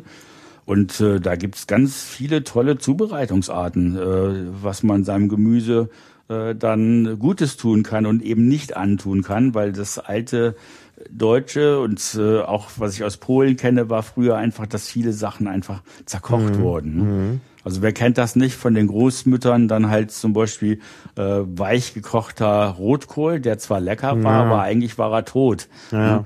Und äh, mit vielen anderen Sachen ging das genauso. Ja. Ne? Das ist auch in Franken ein Problem. Ja? Die Franken noch? essen immer gerne Wirsing, heißt er ja. Wirsching. Ja. Und dieses Wirsching wird immer zerkocht bis zum geht Echt? Immer noch? Immer grüne Pampe. Und ich verstehe es nicht. Heute auch noch? Ja, ja. Okay. Das gilt als der richtige Wirsching, muss, der muss zerkocht sein. Also selbst Privatleute machen das, mhm. die sonst gut kochen. Ich will jetzt auch keine Namen nennen. Okay. Ja gut, wenn man, zuhören. wenn man das geschmacklich mag, ist das ja. Ja, da ist aber dann kein Geschmack mehr drin, wenn das so zerkocht ist. Ja, das, das, das ist ja alles raus. Ja, ja. Was noch von der Pflanze, an die Pflanze erinnert.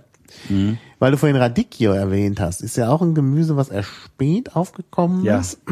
Obwohl es ja eine Art von Chicorée ist. Also mhm. Chicorée gibt's ja auch in Deutschland oder gab's auch schon vorher. Mhm. Äh, das Besondere ist aber, das hat mich immer gewundert, ich kannte das also auch aus Italien, dass dies immer als Salat gereicht wird. Und eigentlich finde ich, ist der als Salat völlig ungeeignet, weil ja, er doch so ein bisschen bitter ist. Ähm, was äh, äh, aber natürlich in Italien gemacht wird, und das ist super, da wird er als äh, ja richtig der wird ähm, gedünstet. Gedünstet und äh, wird auch als, als tatsächlich als Gemüse mhm. verwendet. Ach ja, steht sogar in der Wikipedia. Sieh an, sieh an. Nördlich daran mit Radicchio meist Salaten zugemischt, dazu gemischt oder als Dekoration auf Tellern genau. verwendet. Der Geschmack ist über allen Zichorien leicht bitter, ja klar. Mhm. Die als Indicazione Geographica Protetta geschützten Sorten Radicchio Rosso di Treviso oder Radicchio Variegato di Castelfranco äh, ja, war ich auch schon mal, gelten als Spezialität der italienischen Region Veneto und werden gegrillt oder zum Risotto zubereitet. Ja, also stimmt. Risotto mit Radicchio ist schon mal großartig und gegrillter Radicchio ist auch wirklich gut. Also gerade auch mal hier nochmal ein Tipp für die Vegetarier. Mhm. Äh, die, wenn gegrillt wird, sagen die ja immer, aber es gibt da viele Möglichkeiten, also zum Beispiel ein gegrillter Radicchio dann ist das mit den Bitterstoffen auch nicht so schlimm. Kann ich aber noch ein ganz schnelles Rezept zu beifügen, ah, wie er dann äh, schreiben aufmerksam mit. Äh, was mhm. was sehr sehr gut ist, ist zum Beispiel, wenn man den Radicchio äh, ganz kurz in, in Butter, die gezuckert ist, sind wir beim Thema Zucker, aber wegen der Bitterstoffe, äh, ganz kurz sortiert. Das heißt, äh, man wäscht die Blätter, äh, lässt sie leicht feucht, äh, gibt in die Pfanne Butter und ein bisschen Zucker mhm. und zieht den äh, Radicchio dann quasi durch die mhm. geschmolzene Butter mit mit dem Zucker und ein bisschen Salz dann natürlich ja. auch. Und das zwei, dreimal hintereinander. Wenn man zu lange macht, dann wird er ja ganz äh, platt und, und, und labrig. Mhm. Man muss es halt so, so, so zwei, dreimal kurz hintereinander durchziehen. Genau, ja, das ist ja die Variante fürs Risotto. Genau, genau. dann legt man es auf, auf den Teller und dann lässt man die Buttersoße in der Pfanne drin, schwenkt dann grünen Spargel, äh, halbierte Cherrytomaten äh, rein und gibt Ach, dann sofort wieder was Süßes essen. und, und gibt dann noch ein paar Pinienkerne dazu und hat dann wunderbar äh, leckeren Salat, natürlich wieder mit frischem, knusprigen Brot äh, oder mit Focaccia oder ähnlichem. Das ist, oder ja. das, das ist halt äh, richtig toll. Das ist ganz, also ich glaube, dass Radicchio und überhaupt ähm, Chicorée ja auch unterschätzt wird. Und dieses, dass es in Deutschland immer nur als Salat kommt, ist, glaube ich, eine Verirrung. Ja, also, ist es. Ja. Äh, was viele auch nicht wissen, der menschliche Körper braucht Bitterstoffe und zum Beispiel die Chinesen haben ja in ihrer traditionellen Küche und auch die äh, die Buddhisten haben auch bewusst viele Bitterstoffe, die sie über Tee und über bestimmte Speisen zu sich nehmen. Und in einem gewissen Rahmen brauchen wir das auch. Und Kaffee zum Beispiel, Tee enthalten Gerbstoffe und Bitterstoffe. Und die braucht unser Körper, wie gesagt, äh, um halt ausgewogen zu funktionieren. Und das wird leider bei uns zu sehr verwaschen oder ausgespart oder eben zu süß gestaltet. Ein bisschen Zucker ist gut, aber zu viel ist dann halt äh, nicht passend. Und naja. dieser Radicchio so in der Zubereitungsart zum Beispiel ist ganz köstlich. Mhm. Ja. Also ja. Limettensaft kommt noch drüber nachher. Ah ja, jetzt sind wir schon beim Chicorée. Da können wir natürlich gleich auf die berühmte Verwechslung ja, genau. hinweisen mit den äh, Indivien. Mhm. Kannst du mal kurz erläutern? Dann kann ich nämlich meinen mein, mein das hier weiter essen. Aber jetzt kein Rezept, sonst kriege ich noch mehr Hunger. okay. Ähm, ja, es wird ja im Rheinland zum Beispiel Krause Endivie genannt. Ähm, also es, es gibt äh, Krause Endivie, die, die Wörter erstmal, Chicorée äh, und ähm, was hatten wir noch? Das Wort. Wir hatten noch einen dritten Begriff, als wir neulich drüber gesprochen haben. Ähm, oh weh. Endivien, Chicorée. Ich habe mir jetzt nur nie auf. Moment, ich kann noch mal auf. Ja, das, das ich mir ist nämlich selber gerade entfallen. Ja, ja. Jetzt konntest du ja nicht in Ruhe dein Süßes essen. Ja, nee, nee. Pause ist möglich. So. Nee, das Stimus. Frisee. Jetzt Frisee, Frisee, Frisee, Frisee, genau. genau ja. Und da besteht dann halt so, so ein bisschen Verwirrung. Das sind ja alles Zichoriengewächse. Äh, aber Chicorée ist äh, natürlich kein Frisee. Äh, und äh, Krause Endivi wiederum ist Frisee. Das hat, ist halt der deutsche Begriff äh, der halt äh, außerhalb des Rheinlandes verwendet wird. Im Rheinland verwenden wir den französischen Begriff Frisee-Salat. Das ist halt auch, wie gesagt, ein Zichoriengewächs, auch mit leichten Bitterstoffen.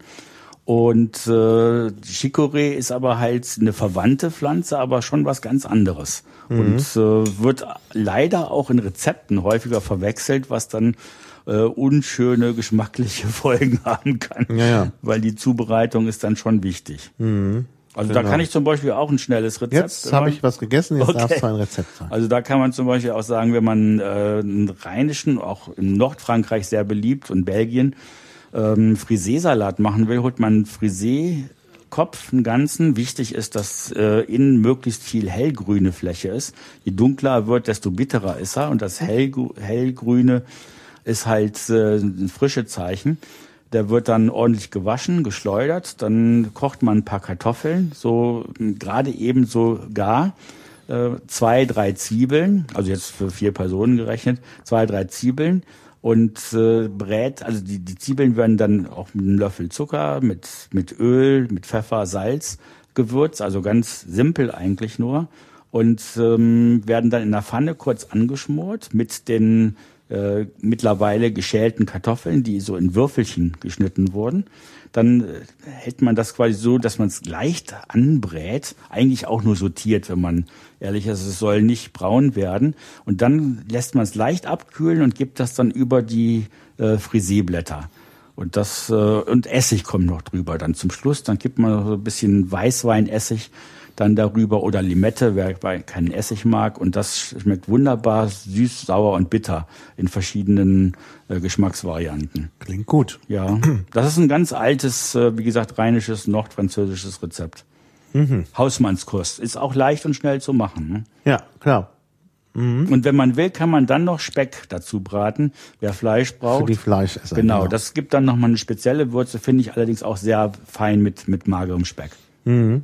Ja, kann ich mir gut vorstellen. Und Chicorée ist ja dann eher zum Beispiel auch zum Überbacken. Im Salat ja, ja, ist es auch, genau. auch leider bitter und mhm. für meinen Geschmack dann halt auch oft zu bitter. Ja. Äh, man kann es höchstens machen, wenn man zum Beispiel so mit Mandarinen oder mit äh, Orangenfilets. Mhm. Ja, die sind ja auch ein bisschen bitter, von daher passt das dann. Schmeckt es dann ganz wunderbar und dann kann man mit Walnussöl zum Beispiel schmeckt es sehr gut. Mhm. Weil das hat so was Nussiges und äh, gleichzeitig leicht Süßliches. Das wäre dann auch eine Variante. Aber ansonsten ist Chicorée halt hervorragend zum Beispiel, wenn man einfach eine halbe Chicorée nimmt, dann kurz in, in äh, Butter anbrät und dann halt Sauerrahm mit ein paar frischen Kräutern vermischt, auf das Chicorée drauf gibt und oben drüber Käse drauflegt und dann in den Backofen schiebt. Ist auch ganz toll. Gut, dass ich gerade hier Baklava esse. Geht auch ganz schnell. Also das ist, man muss halt nur den Backofen vorheizen, weil das ja. muss bei hoher Hitze kurz Klar. rein. Jetzt haben wir hier noch ähm, Stielmus. Ja. Was ja. ist das? Ja. Ist auch für manche Hörer wahrscheinlich völlig unbekannt. Ja, Stielmus ist, äh, da habe ich unterschiedliche Sachen drüber gefunden. Soll mit Löwenzahn verwandt sein. Ähm, aber vielleicht kannst du das gleich nochmal nachgucken. Ich hatte es jetzt ich vergessen, nach. nochmal äh, nachzuschauen. Und äh, das wird auch in Frankreich gerne gegessen und im Rheinland. Und äh, da hatten wir auch noch ein anderes Wort gefunden, was ich mir jetzt aber auch nicht mehr gemerkt hatte. Ein französisches, habe ich wieder vergessen. Früher musste ich das ja mal alles können, aber das ist ja auch schon was länger her. Mhm. Also Stielmus ist sehr fein zu Fisch zum Beispiel. Man muss es einfach nur dünsten äh, mit ein bisschen Fett oder ein bisschen Wasser und, und ein paar Tröpfchen äh, Öl oder Butter, je nach Geschmack, äh, dazu und dann zum Fisch reichen. Also zum Fischfilet, was einfach nur äh, in der Pfanne gebraten ist oder gegrillt ja. ist, schmeckt das ganz hervorragend. Hat ganz viele Vitamine übrigens. Mhm. Also Stil muss auf Verschlüssen da Wett DT oder Kess. Ja, genau, Kess. Äh, das ist halt äh, sehr, sehr lecker, hat auch Bitterstoffe übrigens, die aber durchs kurze Sortieren und durch das Fett weggenommen werden. Das heißt, die Bitterstoffe schmeckt man nicht mehr, sie sind aber noch drin und wirken dann positiv auf den Körper. Mhm. Ja. Also Stielmus heißt auch Rübstiel. Ja, so. Rübstiel, genau, das ja. war's auch noch. Ist äh, in der ersten Zeit, ich esse es sehr gerne, habe ich Schwierigkeiten gehabt, das in Berlin aufzutreiben mhm. und musste dann halt äh, nach Tempelhof Schöneberg fahren von Friedrichshain, um das zu bekommen. Ja, also so schlimm ist es in Tempelhof Schöneberg nicht. da sind wir gerade. Ja, ich weiß. Ja. Nein, es, es gibt, es gibt super ganz, Baklava. Es gibt äh, ja das auch. Es gibt einen ganz hervorragenden äh, Supermarkt, einen der besten in Berlin, mhm. in Tempelhof Schöneberg. Sagen. Äh, das ist der Edeka. Äh, dieses äh, Supercenter in der, in der Shopping Mall am Tempelhofer Hafen. Ah. Der hat eine ganz genau. hervorragende Geschäftsführung und da lohnt es sich, aus allen ja. Stadtteilen hinzukommen, weil die haben eine ganz fantastische äh, Auswahl an frischem Obst und Gemüse. Für Vegetarier ein Paradies, mhm. für Gewürzfreaks ein Paradies. Mhm. Und kann ich also nur wärmstens empfehlen. Also ich mache mir schon die Mühe, dann auch für manche Lebensmittel kreuz und quer durch die Stadt zu fahren, weil ich einfach weiß, da und da bekomme ich eine gute Qualität. Mhm. Mhm. Was, ja. Also das ist äh, wärmstens zu empfehlen. Ja. Also toll geführt und auch sehr gutes Fleisch. Wer das ja. will, also frische Metzgerei und äh, mhm. nicht so äh, Fertigpampe. Wenn man zum Beispiel ähm, Gewürze, asiatische haben möchte, kann ich auch noch einen sehr guten Tipp geben. Äh, da kann man zum Beispiel nach Lichtenberg. In Lichtenberg gibt das, äh, gibt's das Don Juan oder Don Juan, das wäre die spanische Variante, aber ich weiß nicht, wie man es richtig ausspricht, Center. Und das ist einer der größten Asiamärkte in ganz Europa. Na, wusste ich gar nicht. Wissen viele gar nicht. Ich gehe regelmäßig hin. Ich fahre mit dem Fahrrad eine Viertelstunde hin.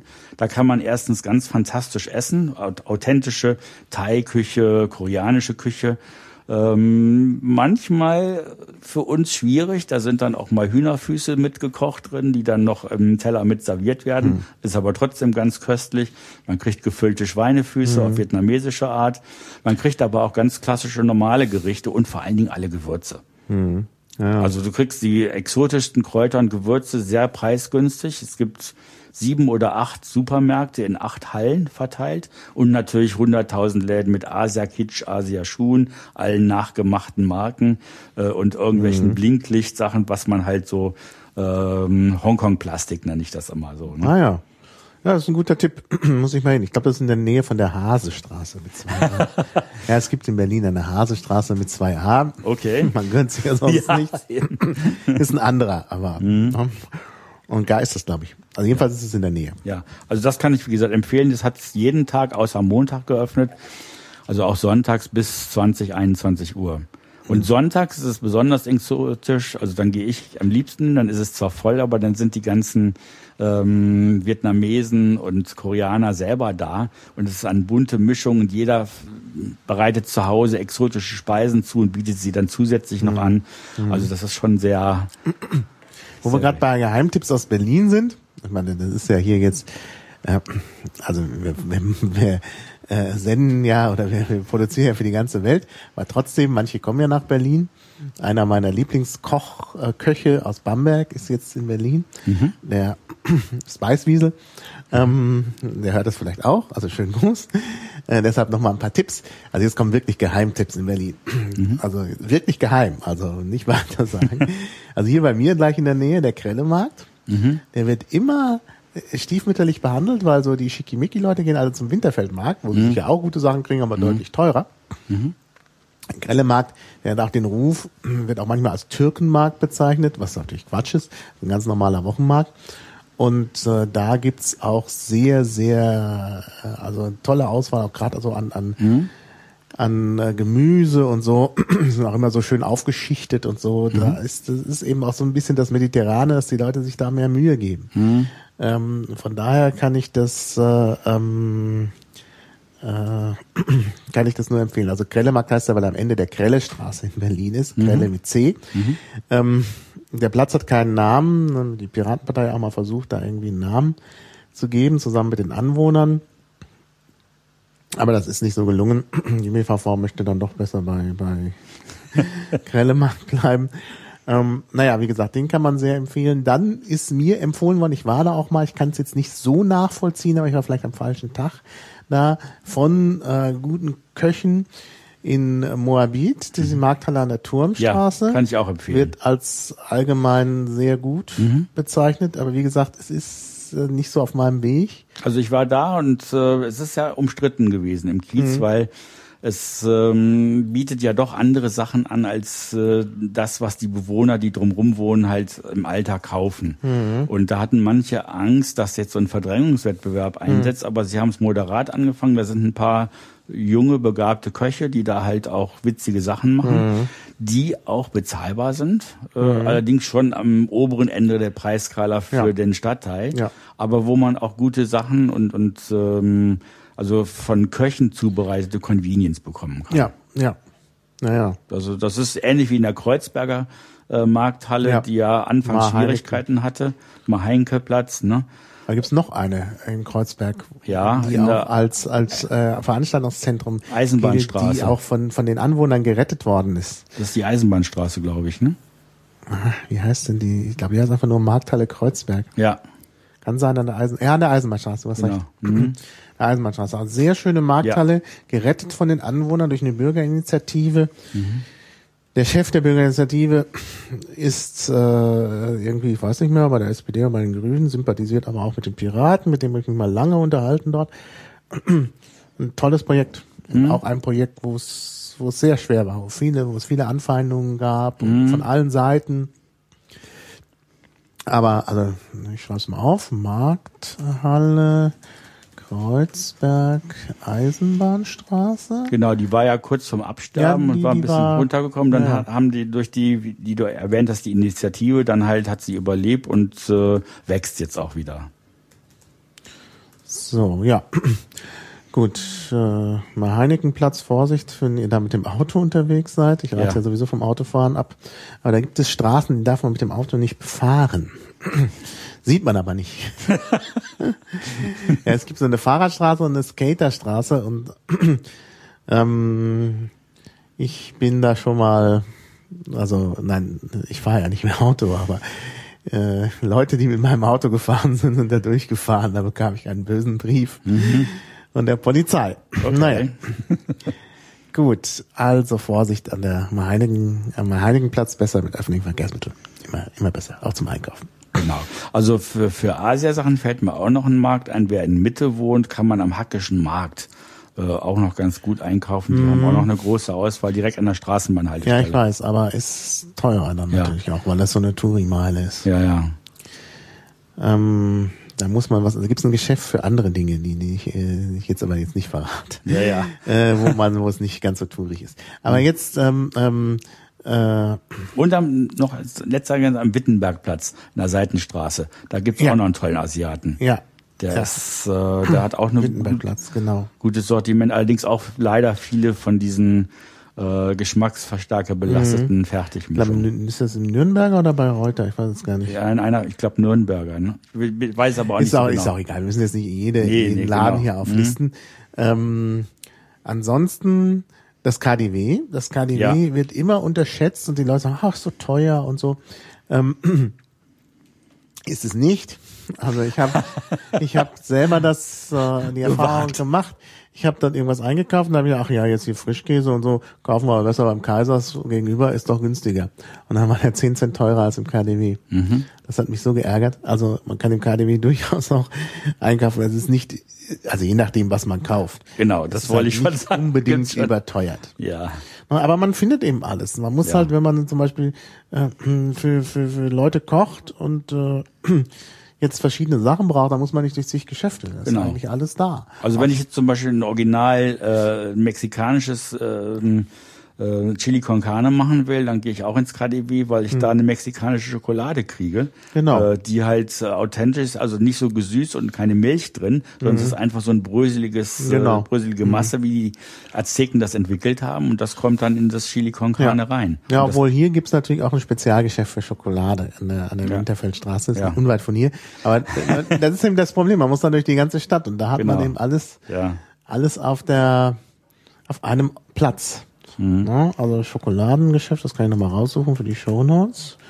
Ähm, das ist auch ziemlich einmalig. Ähm, Ach, das ist gar nicht die Winterfeld, nee, das ist nicht die Winterfeldstraße, das ist die dann dahinter. Wie heißt die denn noch? Pallerstraße vorne, aber da heißt sie dann nicht mehr Pallerstraße. Na, ich find's heraus. Ähm, Ecke Goldstraße, jetzt haben wir's. Gold. Also zum Beispiel Gemüse, find- finde ich, hat das KDW ganz toll aufbereitet, aber da ist es wirklich extrem teuer. Ja, gut. Mhm, Kommt davon, äh, hängt davon ab, was man wann kaufen will. Wo wir jetzt, äh, jetzt einen Tipp muss ich doch noch loswerden mit, mit Läden, die, wo es mehrere Filialen mittlerweile in Berlin gibt. Es gibt das frische Paradies. Äh, das ist halt, äh, die haben in Charlottenburg einen Laden, in Friedrichshain bei mir direkt in der Nähe und ähm, ich glaube noch einen irgendwo im, im, im Zehlendorf. Das ist, da steckt Dr. Oetker dahinter.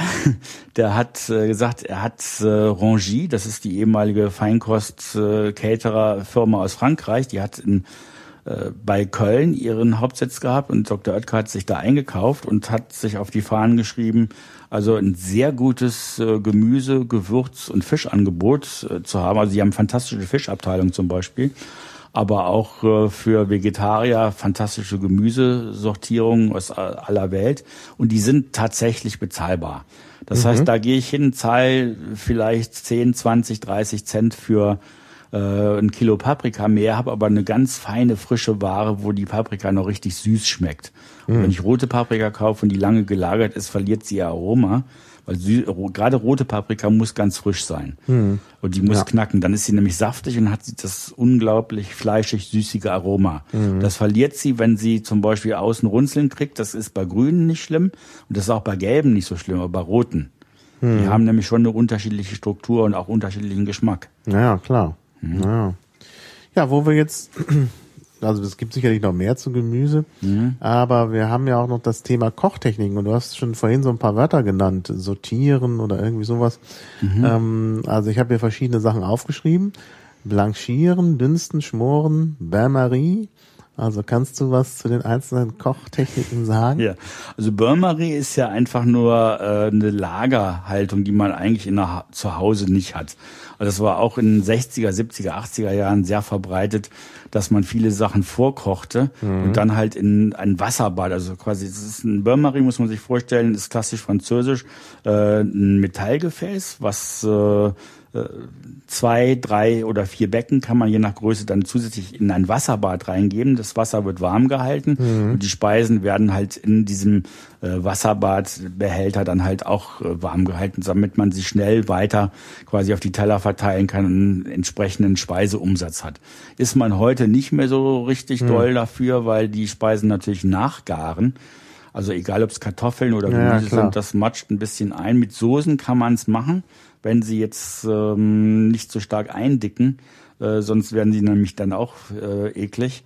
Mhm. Äh, also ich bin für Gastronomien, das ist sicher geeignet, die einen schnellen Umsatz brauchen. Ansonsten ist es für zu Hause eigentlich, man kann eine Soße vorbereiten und ja, im, Topf, im, im, Topf lassen, aber da mhm. braucht man keine, nicht wirklich eine Burmarie zu. Die stellt mhm. man nochmal auf die Flamme und macht sie einfach warm und rührt dabei. Dazu braucht man ja, das nicht klar. mehr.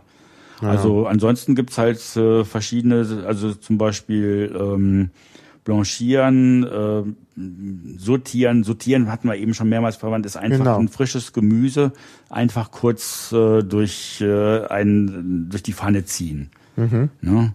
Also Sauteuse ist ja so ein kleiner Topf. Äh, Franzosen haben ja dann immer so die Namen für die einzelnen Kochgeräte.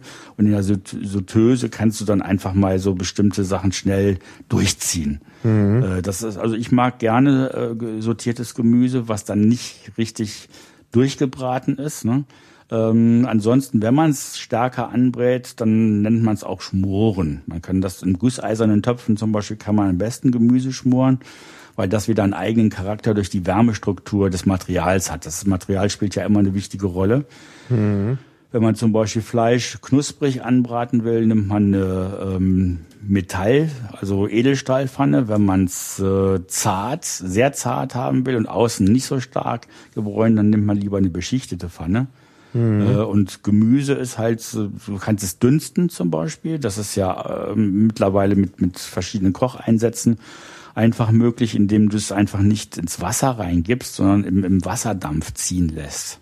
Mhm. Das ist dann halt so die asiatische Methode, ähm, die halt jetzt auch viele Freunde gefunden hat, weil du es nur kurz quasi da ziehen lässt und dann ist es bissfest, behält seine Farbe. Äh, wenn man es vor allen Dingen nach dem Dünsten nochmal ganz kurz kalt abschreckt, äh, damit es nicht nachzieht.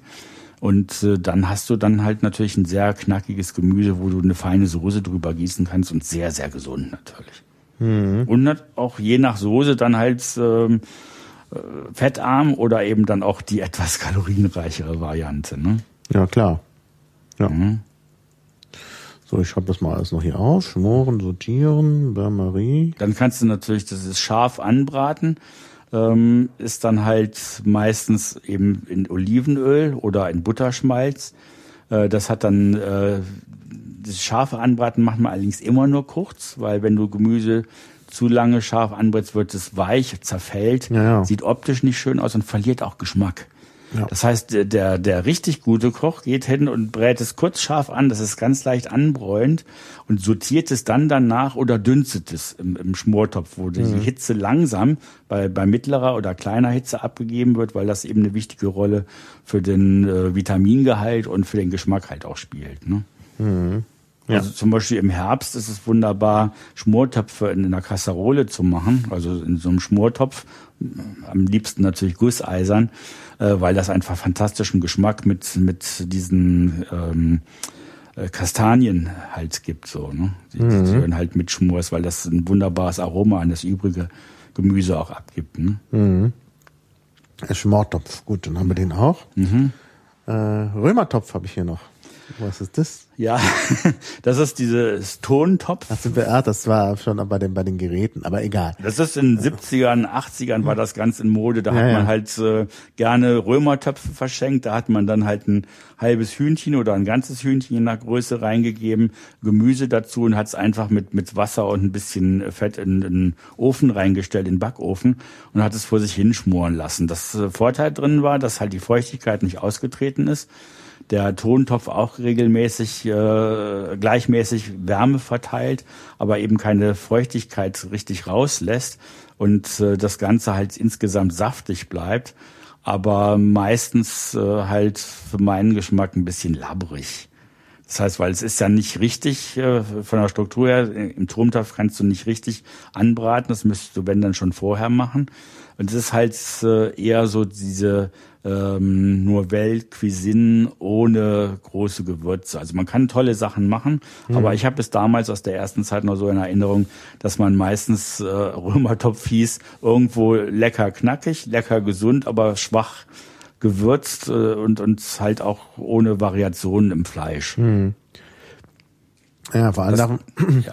das Problem beim Römertopf, dass man den nicht richtig spülen kann und vor allen Dingen nicht mit Spülmittel. Ja. Gar nicht in der Spülmaschine. Ja, das geht gar nicht. Das no, stimmt. Also ähm, Chaos Computer Club Berlin äh, wird ja eigentlich wenig geputzt und wenig gespült. Mhm. Dummerweise wenn mal geputzt wird, wenn mal gespült wird, dann fällt ihm der Römertopf zum Opfer. Nein, einmal ist das passiert. Ist ihm der Römertopf zum Opfer gefallen, den konnte man dann auch gleich wegschmeißen. Denn mit dem Spülmittel drin ist es nicht mehr nee. genießbar. Mit, mit beschichteten Pfannen ist das das Gleiche. Die darf man äh, auch nicht in die Spülmaschine geben oder sollte man zumindest nicht. Und man soll sie eigentlich auch nicht mit viel Spülmittel behandeln, sondern Aha. direkt nach dem Kochen mit ganz heißem Wasser ausspülen. Ja, ja, ja. Ja, das ist schwierig. Ich habe mal ein Original Wok mhm. geschenkt bekommen. Mhm. Also von einem guten Freund, der in den Niederlanden lebte. Ähm, soll angeblich original äh, gewesen sein. Der ist mir auch weggerostet. Ja. Da konnte man nichts machen. Das ist dann auch nochmal ein Problem. Das ist dann schade. Ja, das Weil ist schade. ein schönes Gerät ist, wenn es dann wegrostet. Also was jetzt preiswert geworden ist als äh, Zubereitungsmethode, also wenn man zum Beispiel Induktionswok kauft, wenn man für Vegetarier bietet sich das unbedingt an, kann ich empfehlen. Da hat man äh, in kurzer Zeit ein sehr gesundes, leckeres Essen, weil diese Induktionswokgeräte verbrauchen ja zwar kurze Minuten viel Strom, aber letztendlich braucht man es ja nicht lange. Das Gemüse ist ganz fantastisch gegart. Man kann Asiagerichte und ähnliches dann halt äh, darin zubereiten oder auch äh, ganz traditionelle äh, Gemüsezubereitung und auch Fleisch äh, kurz anbraten. Das ist halt ein toller Effekt, mhm. weil es halt die Wände sind halt auch heiß. Man kann es ein bisschen, man kann sogar ein bisschen mhm. anfrittieren, also sozusagen ähm, im Grunde genommen ist es ja so, wenn man einen Wok unten mit Fleisch äh, oder Gemüse füllt, wird es ja im Grunde genommen frittiert. Ja, ja. Ne? Und das schmeckt halt auch ganz gut. Ne? Ja. Ah ja, Blanchieren hatten wir eben noch vergessen. Das war das halt äh, Brühen äh, oder Überbrühen so, ne? Und das ist äh, das Eintauchen quasi in, in kochendes Wasser, wo mhm. du dann halt einfach äh, das Gemüse nicht dauerhaft in dem Wasser hast, sondern du tauchst es kurz ein äh, und du verarbeitest es dann weiter. Also zum Beispiel ein Würsingblatt oder ein Kohl äh, wird äh, kurz äh, blanchiert, um dann zum Beispiel einen Krautsalat zu machen. Hm. Tomaten, bevor man die Pelle abmacht, geht ja, dann leichter. Genau. Sind allerdings heiß. Ja, ja, ja. Man sollte die vorher entkernen ja, und nicht ja. hinterher, weil mhm. hinterher gibt's eine Matscherei. Mhm. Also vorher den, den Kern, äh, da ist ja so dieses äh, Niacin drin, das ist mhm. nicht so, auch ein Bitterstoff, der aber nicht so gesund ist. Mhm.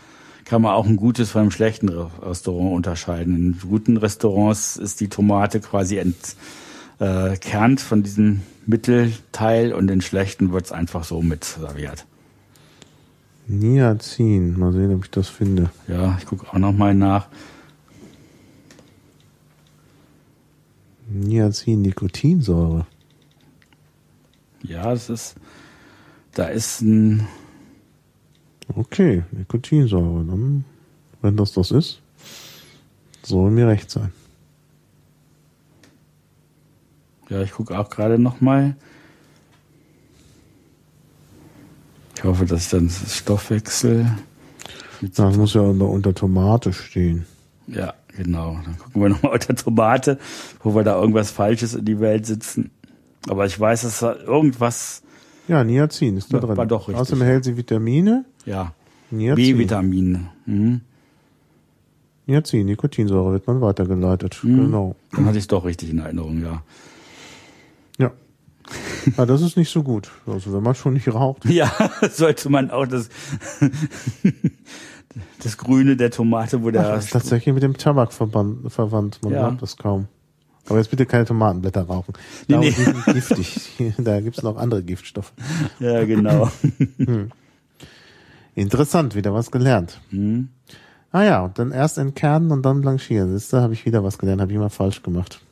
Ja. Hast du hinterher erst äh, Ja, ja, ich habe erstmal die ganzen Tomaten da, kann man so schön in der, im Löffel da rein und dann raus, dann Haut ab und dann Der Nachteil in der, bei der Methode ist, dass dann diese Säure austritt durch das kochende Wasser und sich quasi auf das ganze Fruchtfleisch Ja, ja. verteilt. Stimmt.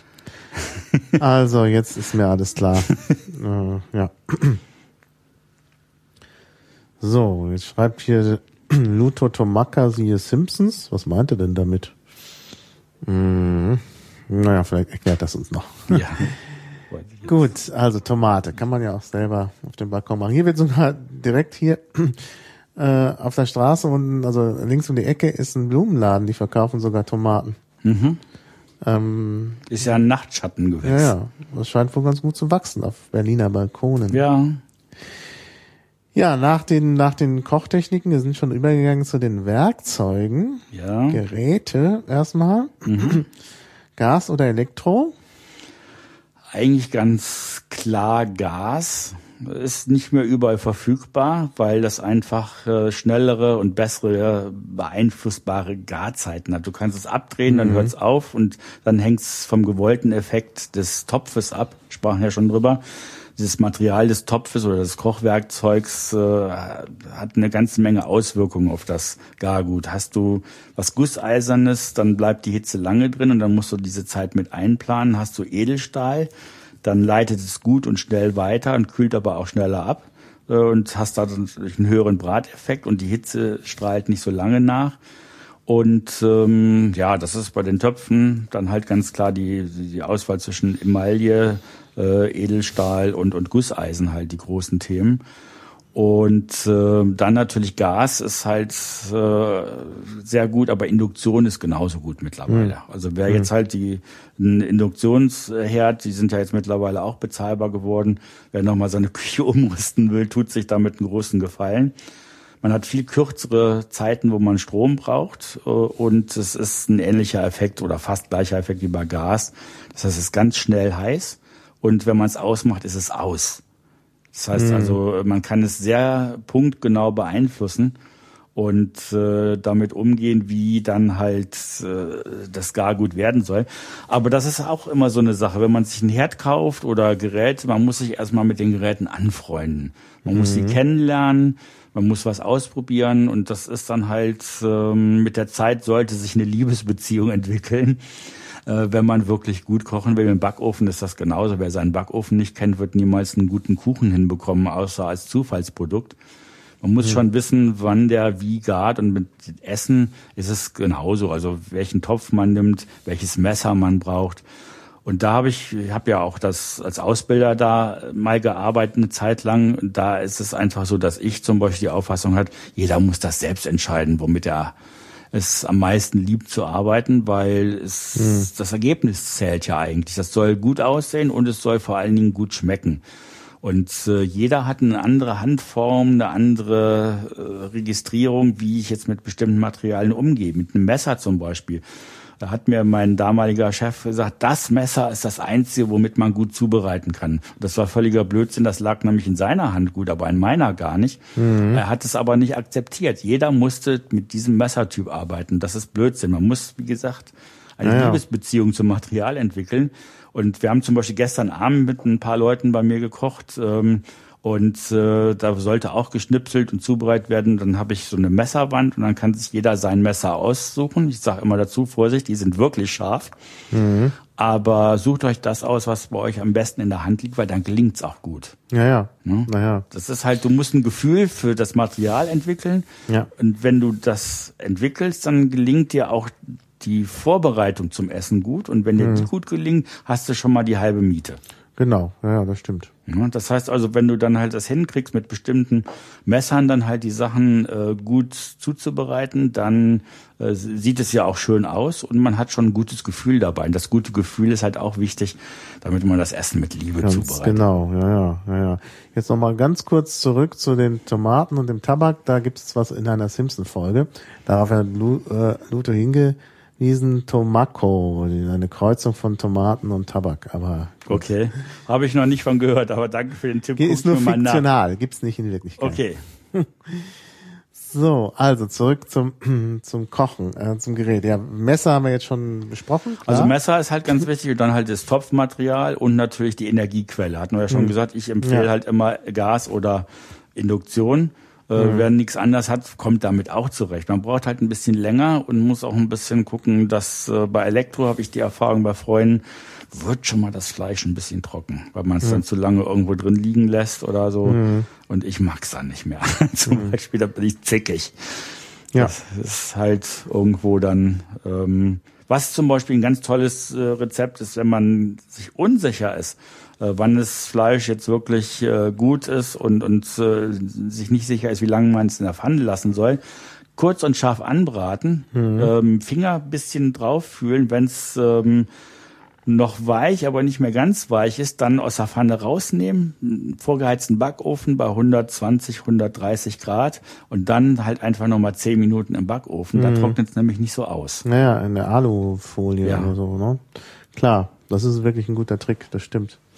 Naja, ja, ich hatte mir irgendwann mal eine Steak-App auf mein iPhone äh, äh, geladen mhm. und seither, das ist irgendwie, das ist so eine Art äh, ja, Verschwörung. Seitdem habe ich kein Steak mehr gebraten. Okay. Vorher habe ich mich immer geärgert, dass ich nicht genau weiß, wie lange jetzt und so. Mhm. Und mit der mit der App kann man das sehr gut berechnen. Da kann man auch messen und mhm. so und ne. Ähm, aber ja, seitdem habe ich kein Steak mehr gebraten. Ich habe die nie ausprobiert. Tja. Was übrigens auch noch sehr hilft, wenn man einen Braten macht oder ähnliches, und sich unsicher ist, äh, dass man halt äh, diese diese kleinen äh, Temperaturmessgeräte, mhm. diese Pixar ja. kaufen kann. Die sind auch nicht mehr teuer. Früher war das mal Luxus. Ich habe das mhm. nie verstanden, warum das mhm. 200, 300 Euro kosten sollte. Mhm. Und jetzt gibt's die für 20 Euro. Kann man reinpieksen, da gibt's ein Büchlein zu, da kann man im Internet nachschauen, die Kerntemperatur mhm.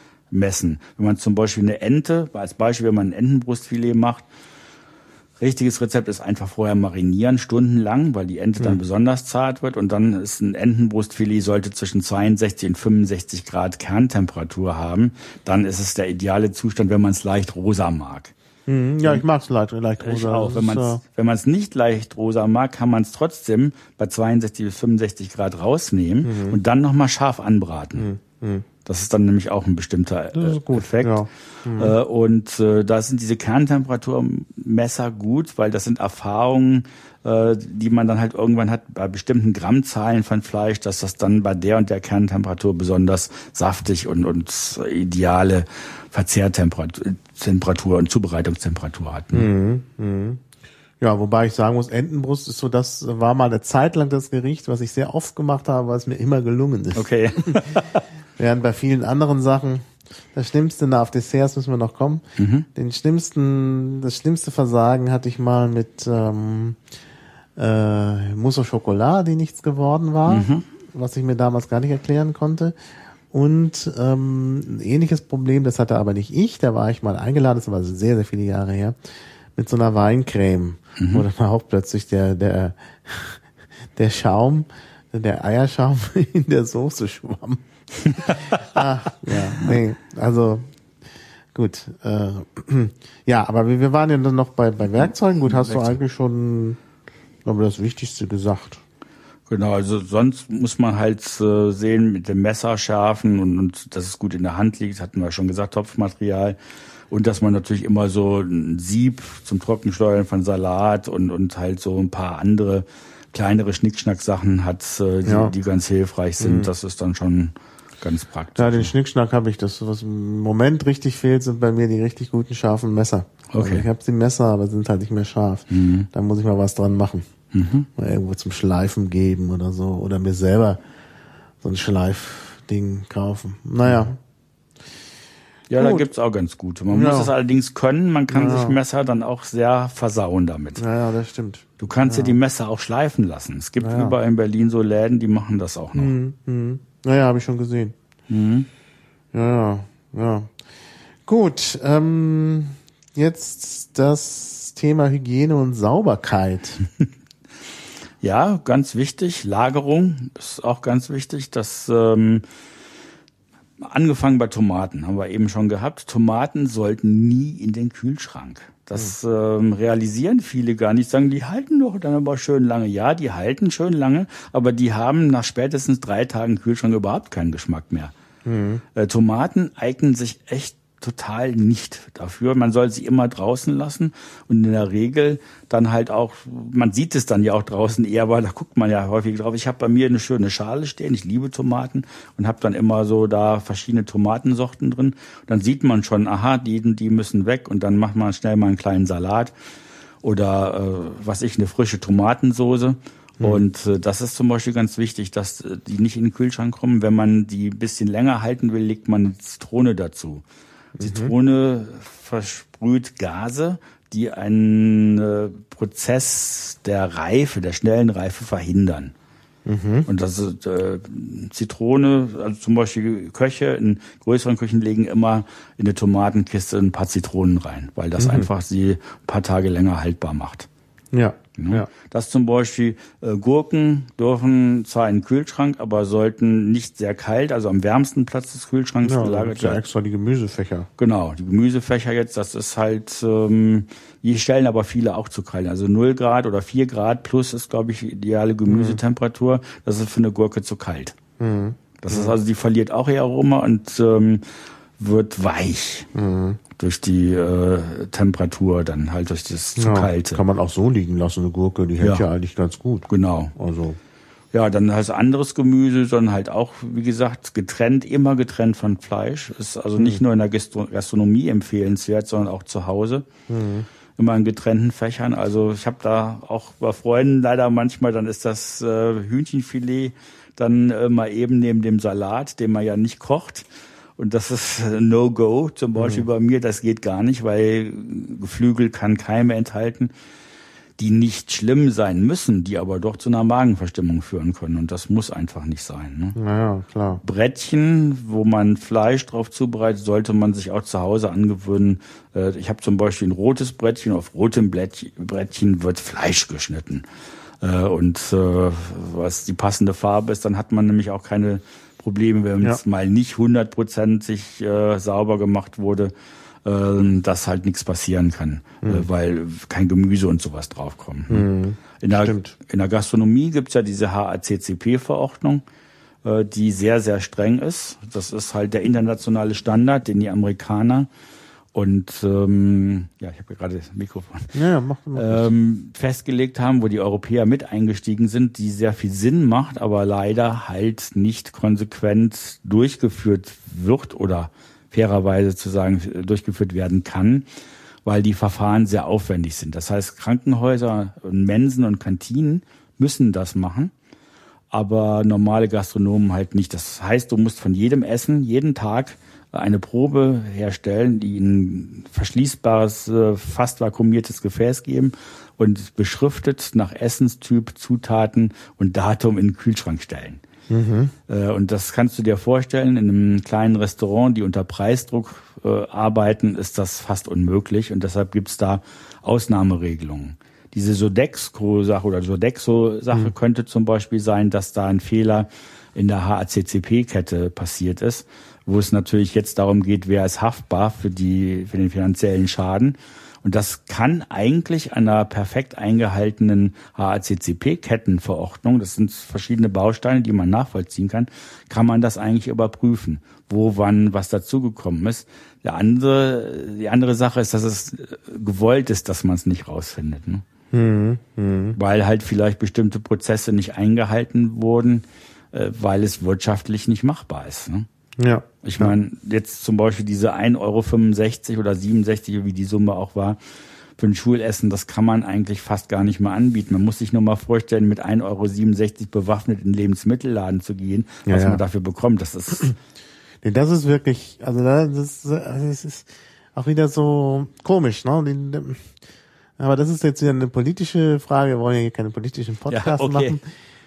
Aber Ne? Also, also auf der einen weißt, Seite, meine, ne? ja, ja, auf der einen Seite wird gesagt, ah, Betreuungsgeld und sonst was. Also wenn man das Geld doch mal da angeht, genau. einsetzen äh, würde, wäre das doch viel besser. Naja, gut. lange Rede, kurzer Sinn. Also, also Hygiene ist halt, wie wir eigentlich schon alle wissen, sehr wichtig, auch in der privaten Küche. Und wenn man darauf achtet, dass man die Sachen richtig lagert und dass man Fleisch nicht mit äh, nicht zu kochenden Lebensmitteln mhm. zusammenpackt, kann eigentlich nicht viel passieren. Also ja. ne, wenn man zum Beispiel Hühnchen und Geflügel sollte alles immer in bestimmte Gläser oder Boxen, genau, Plastikboxen, genau. die fest verschlossen sind, rein. Und äh, mhm. das sollte eigentlich eine Selbstverständlichkeit mhm. sein. Ja. Ja, ich habe immer so ein bisschen Problem in meinem Kühlschrank mit Käse. Vielleicht kannst du mir da nochmal einen Tipp geben. Ähm, also ich versuche natürlich auch den so gut zu verpacken, dass kein Geruch ausströmt, aber leider gelingt mir das nicht immer so. Mhm. Also ist ja auch so, wenn du dann zum Beispiel einen Camembert kaufst oder so, äh, kannst du auch nicht ein Glasgefäß tun, weil das meistens nicht passt. Ich tue es dann hinterher, also wenn der dann mhm. angeschnitten ist, dann kann man das machen. Ähm, und da habe ich immer das Problem, dass es halt im Kühlschrank immer nach irgendwas riecht. Mhm. Da hätte ich gerne noch mal einen Tipp, was ich da machen kann. Also ich habe ein Käsefach im Kühlschrank. Ah, ja. da passiert das nicht.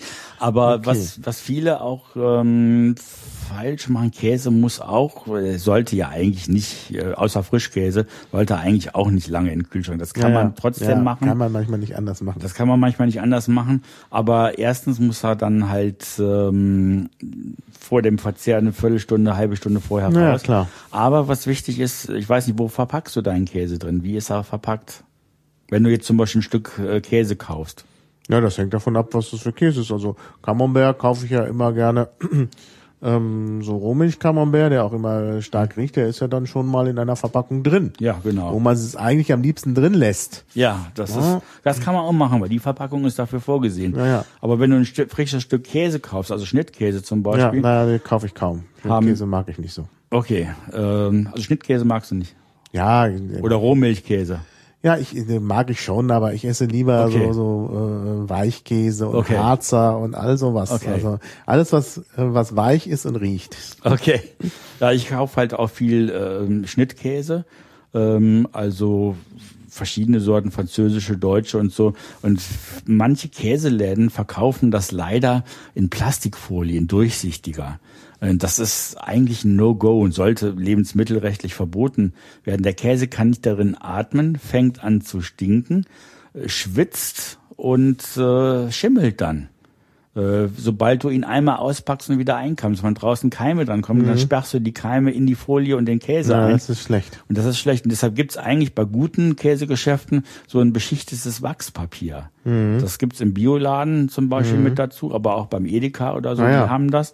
Und manche andere haben halt diese Folien. Du musst es eigentlich zu Hause sofort auspacken ja. und selber in so ein Wachspapier kann man auch ja. einzeln kaufen oder eben auch in eine Plastikbox, wenn es sein muss, oder auch. Käseglocke. Ja, ja. oder tatsächlich, also den, den Harzer zum Beispiel, den ich kaufe, auch lose kaufe, mhm. den tue ich halt tatsächlich immer in so ein äh, ähm, Glas, also in mhm. so ein um, ausrangiertes, gespültes Marmeladenglas. Mhm. Passt da immer gut rein und da ist dann auch Ruhe im Karton. Also dieses, wenn du jetzt natürlich viele verschiedene Weichkäsesorten isst, mhm.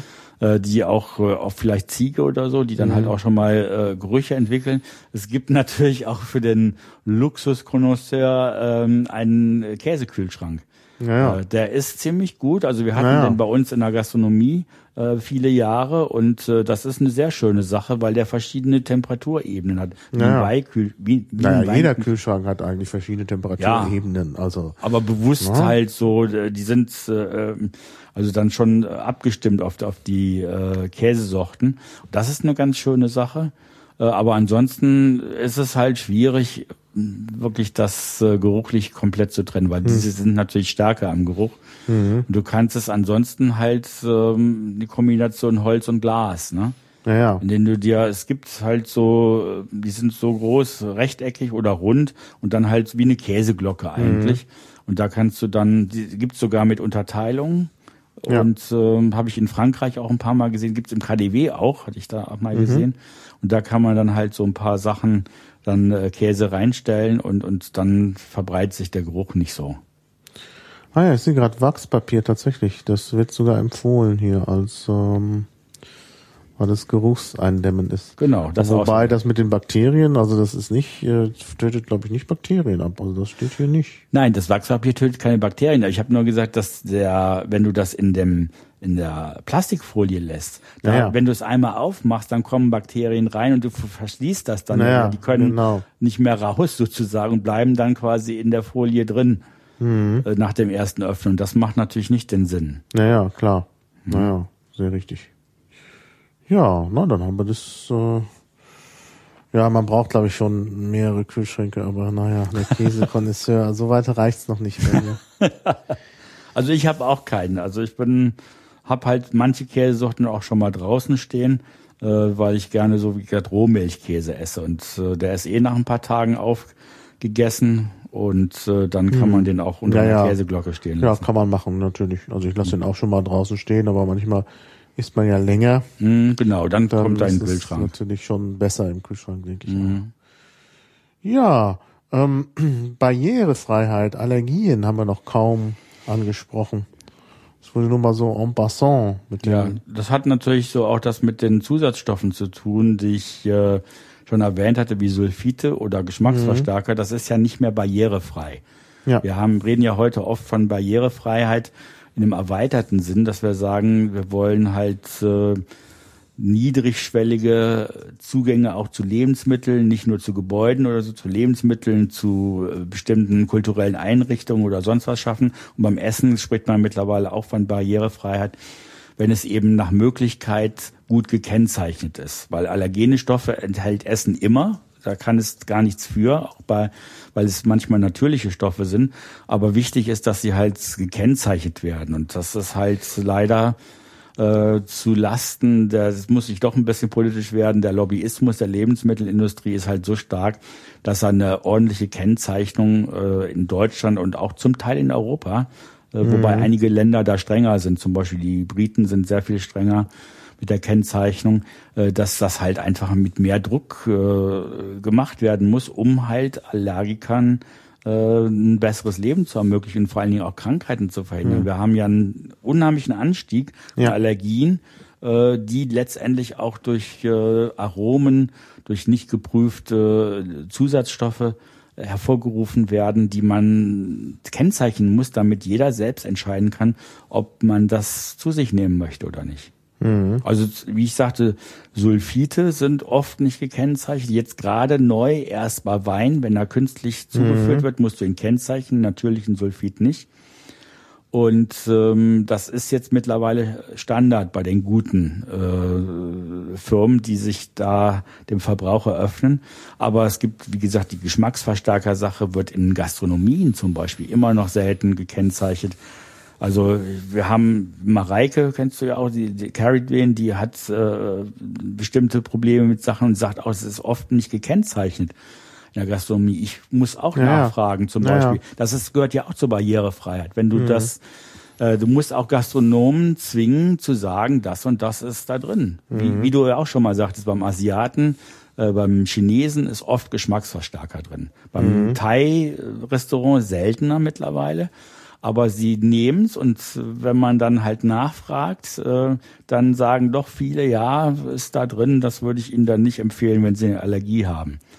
Also da ist es die Politik gefragt, das Lebensmittelrecht, Kennzeichnungspflicht auf Lebensmittel einfach mal deutlicher und stringenter zu gestalten und dann halt äh, die Kennzeichnungspflicht dann halt bindend zu machen, dass auch große Unternehmen das tun müssen. Ja. Also ja. wenn man zum Beispiel ein ganz tolles Beispiel, äh, wie man es nicht machen sollte, aber es wirtschaftlich halt gut ist. Ähm, Nestle äh, ist hingegangen, hat Mövenpick gekauft. Das Mövenpick-Eis hat vorher aus Butter, Sahne, äh, den natürlichen Früchten, Zucker und, und noch ein, zwei anderen Sachen äh, bestanden.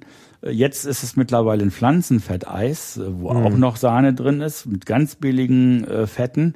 Äh, das, die Zutatenliste ist so ein Balken in, in mhm. sechs Punktschrift.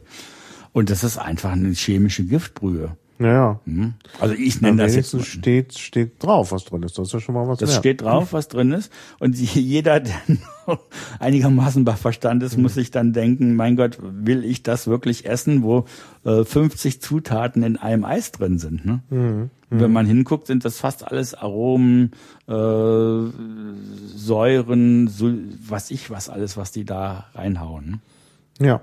Ja. Und diese Barrierefreiheit ist halt auch wichtig, äh, dass man das Kennzeichen darauf hinweist, Gastronomie und äh, im Lebensmitteleinzelhandel und zum Beispiel gute Lebensmittelgeschäfte äh, haben Schilder bei Obst und Gemüse und weisen darauf hin, womit das behandelt ist. Was zum Beispiel bei Südfrüchten schon lange Standard ist. Mhm. Da muss draufstehen, mit welchen äh, Gasen das behandelt ist oder mit welchen Ölen und, und äh, wachsen. Äh, und das halt äh, gibt aber auch für andere Lebensmittel schon, was aber meistens nicht gemacht wird. Ja, ja. Und die weisen zum Beispiel darauf hin. Ich habe neulich gefunden, dass Brokkoli begast wurde.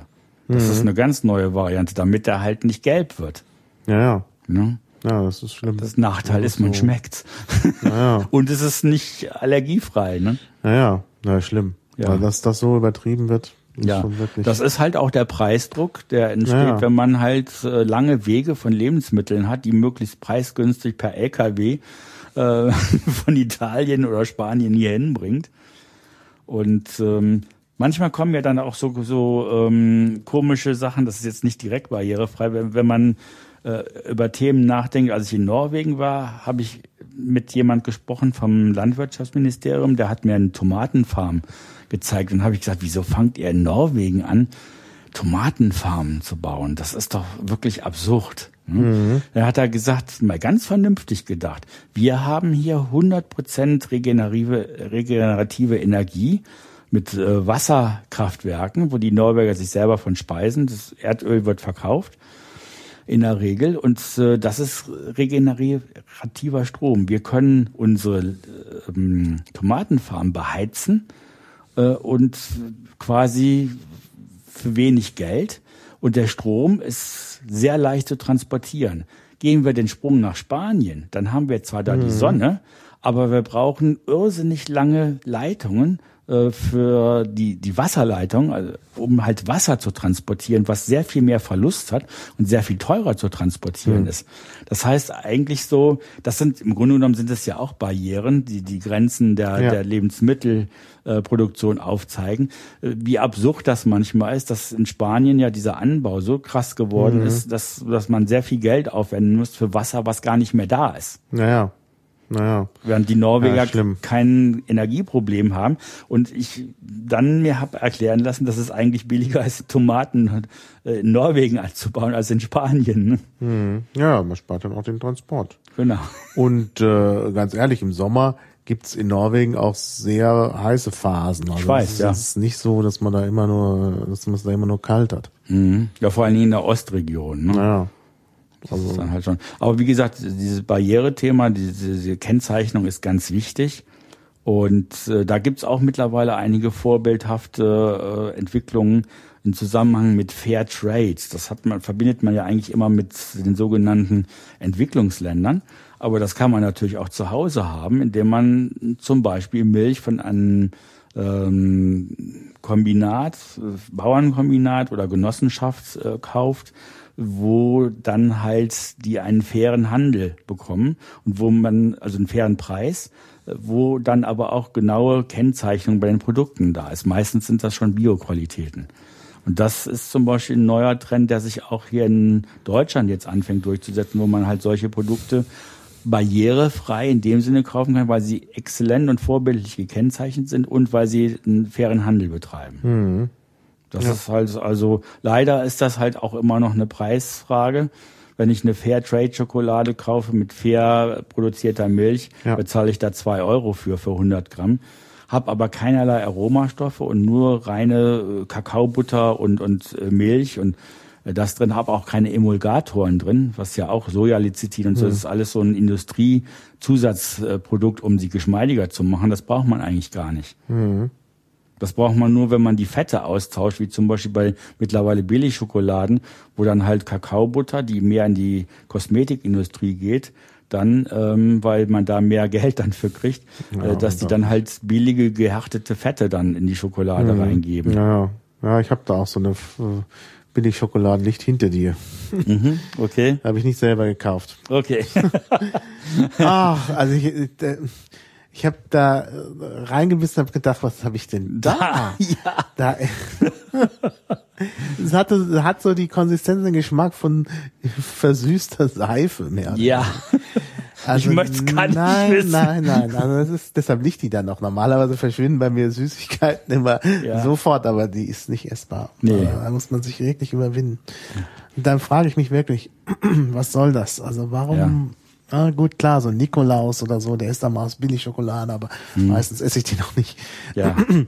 Also das ist, Also es nimmt Auswüchse an, die Industrie lässt sich ganz viel einfallen, wo dann eben mit diesen Zusatz- oder diesen Austauschstoffen, das heißt dann in der Lebensmittelindustrie ähm, Austauschstoffe, wenn dann hochwertige äh, Ingredienzien ausgetauscht werden durch billigere, um halt dem Marktdruck standzuhalten und dann halt eine Schokolade wirklich weiter für 50 Cent die Tafel anbieten zu können. Ne? ja, Austauschstoffe, da muss ich da direkt mal nachher bei der Wikipedia schauen.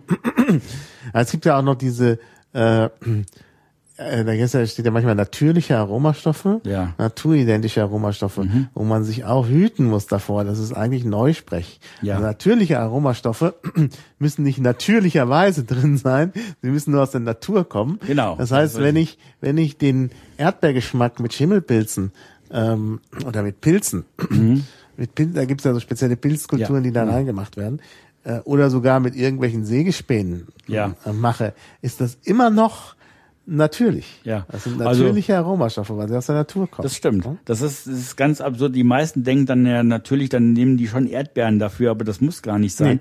Und vor allem diese Ballaststoffe in den sogenannten Gesundheitsjoghurt äh, sind ja dann, wie du sagtest, Sägespäne, aber ich habe es auch gelesen vor einiger Zeit, das sind zum Teil Baumwollspelze, die aus Fabriken kommen, die T-Shirts herstellen. Mhm. Genau. Und diese Spelze werden als Ballaststoffe dann reingetan, Ja. um halt äh, ein Gesundheitsprodukt zu Man kreieren. möchte ne? da gar nicht drüber nachdenken. Ja.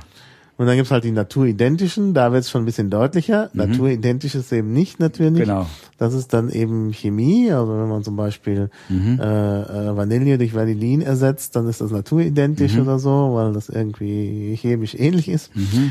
Und dann ist man also schon wirklich in der äh, in der Abteilung äh, Designerchemie. Und das. Witzige ist, bei Köln zum Beispiel gibt's eine Fabrik, das ist eine Bayer-Tochter, ähm, die arbeitet äh, sehr unauffällig und die Mitarbeiter müssen strenge Verträge unterschreiben, dass sie nichts äh, verlautbaren dürfen. Ein Freund von mir hat da Jahre gearbeitet äh, und hat sich einmal verplappert und ist geflogen.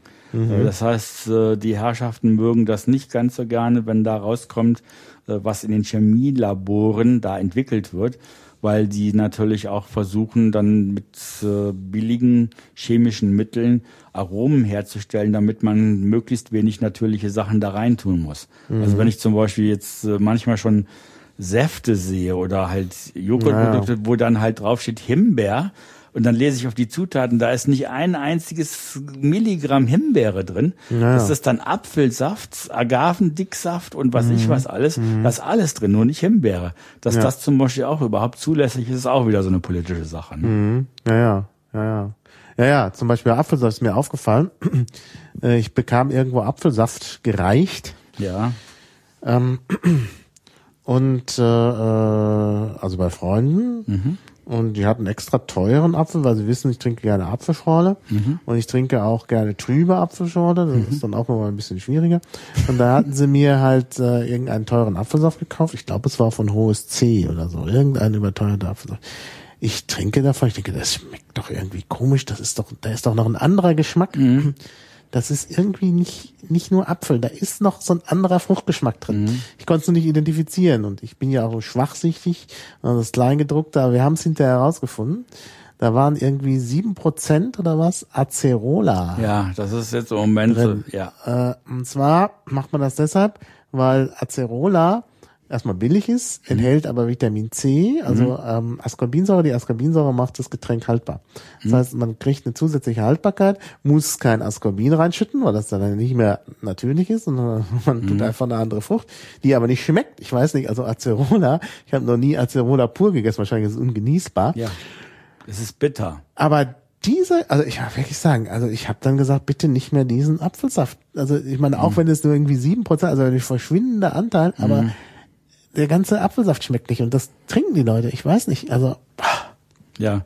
Also das, das, Absurdeste, das hatten mir englische Freunde mal mitgebracht, äh, wie das in England noch zulässig war. Da hatten sie äh, tropischen Fruchtcocktail-Mix, relativ teuer, so diese Plastikfläschchen, wie sie halt in England noch üblich sind, vom Tesco oder wie auch immer.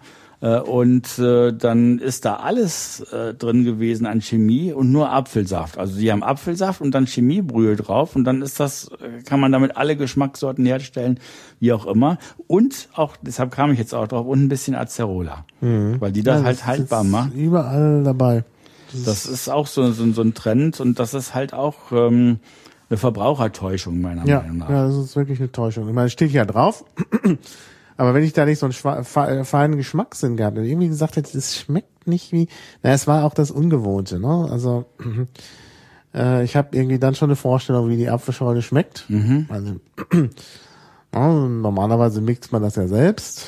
Gibt ja auch wirklich tolle Apfelsäfte. Man kann da auch Mhm. Ja. Sorten rein und sonst was alles kaufen. Ist überhaupt keine Grenze gesetzt, aber auch günstig zu kaufende Apfelsäfte sind meistens gut. Ja, das stimmt. Aber, Bei aber Apfelsaft geht das noch. sowas, also meine, Ja, das ist absurd. unverständlich. Unverständlich. Das ist halt, wie gesagt, ein großes Thema eigentlich, wo man sich drum kümmern müsste mit, mit äh, Kennzeichnungspflicht, Barrierefreiheit äh, Mhm. bei diesen ganzen Sachen, um letztendlich auch das Gesundheitssystem zu entlasten. Ich meine, wie Ja, viele klar. Menschen nehmen was zu sich, was sie nicht vertragen, was sie aber Ja. nicht wissen, dass sie das Ja, zu sich nehmen. genau. Und das ist halt so mm, sehr leidvoll für viele dann die Erfahrung zu machen, Mhm. dass es eben nicht äh, nachzulesen ist. Naja. Und manchmal nur auf Nachfrage, wenn man irgendwo sich drum kümmert und, und, und irgendwo anruft und sagt, ja, ähm, wie ist das mit Ihrem Produkt? Manchmal rücken sie das dann raus. Ja, naja, es passieren, also gerade in der Gastronomie ist ja noch schwieriger, weil man da nicht einfach so die Zutaten, also man, hat- man es steht halt nicht auf der Speisekarte genau, was drin ist. Ja, aber der Gastronom hat übrigens auch eine Kennzeichnungspflicht. Ja, ja, das wissen klar. viele nicht. Ja, Alle Sachen, die im Lebensmittelgeschäft als Allergene äh, auch im Gesetz festgehalten Mhm. sind, müß, müsste der Gastronom auch kennzeichnen. Mhm. Also äh, wenn zum Beispiel jemand äh, Hefeextrakt beim Essen schon draufschreibt, weiß ich, Hefeextrakt ist in Deutschland eine sehr schwammige Formulierung. Mhm. Das kann Geschmacksverstärker enthalten. Ja, ja, klar. Ne? Mhm. Dann muss er nicht mal als solches gekennzeichnet werden. Äh, Und, und äh, das ist zum Beispiel auch eine kritische Sache, wo ich dann schon generell einen Bogen drum mache. Mhm. Ja, ja. Naja, gut, aber so eine Speisekarte ist halt auch nicht geeignet, da alle möglichen Stoffe Ja. aufzuführen. Wenn da Salat steht, ist es halt Salat. Und dann, Ja. dann variiert ja auch jedes Mal die Zusammensetzung, je nachdem, was gerade da ist, kann er ja nicht immer seine Speisekarte neu drücken. Aber für Allergiker ist es schon ein Problem. Ein Freund von mir hat eine Erbsenallergie. Du glaubst ja gar nicht, wo sie überall Erbsen reinstecken. Mhm. Ja. Also ich weiß nicht, da war mal so, dann war ich mal mit ihm essen und dann hatte, da war da irgendwo, wo man es nicht geglaubt hätte, Erbsen drin. Ich glaube an den Frühlingsrollen oder irgendwas. Und ja, das war natürlich dann irgendwie dann gleich schon wieder zu spät. Mhm. Ja, Also das ist schon eine schwierige Sache. Ja. ja, das stimmt schon. Ja, da gibt's noch viel zu tun. Ja, ja, ich glaube, wir haben eigentlich die Themen, die wir uns so vorgenommen haben, eigentlich alle soweit durch.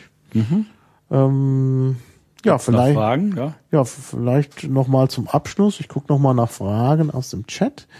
Ähm, nee, da kam nur die Richtigstellung, dass äh, es diese Tomako tatsächlich gibt, dass 2003 jemand inspiriert durch die die Simpson-Folge diese Kreuzung gemacht hat. Das funktioniert wohl auch.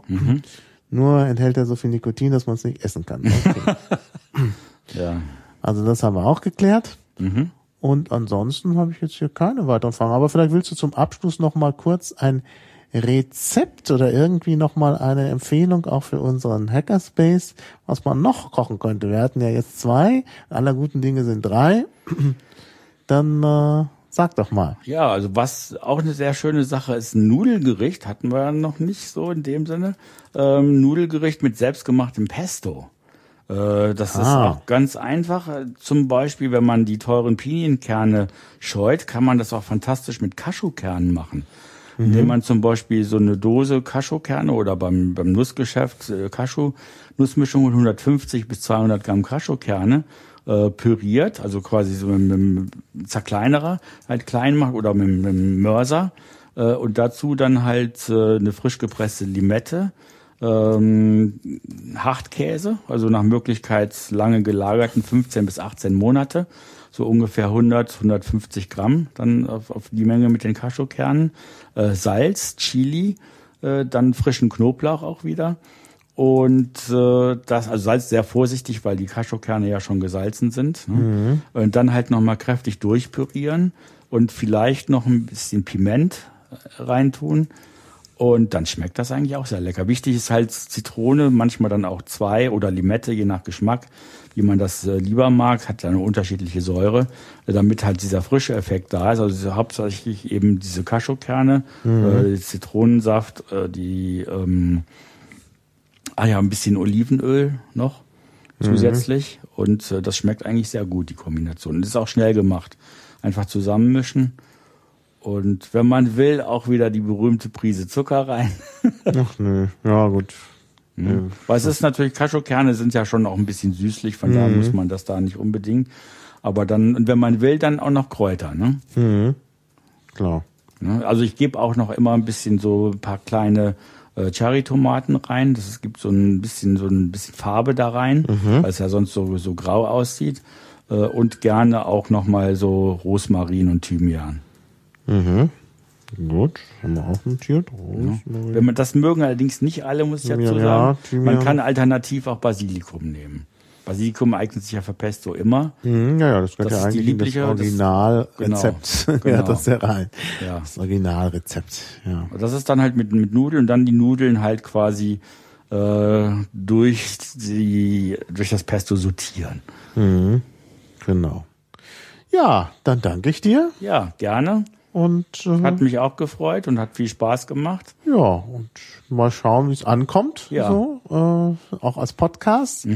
Hatten ja jetzt doch 20 Hörer hier live, nicht Ja. so viele, wahrscheinlich wegen der späten Ankündigung. Und weil ich schon lange keinen Podcast in Liedkultur mehr gemacht habe, das soll sich jetzt auch wieder ändern. Jetzt ist ja wieder die ruhigere Jahreszeit, wo man das gerne macht.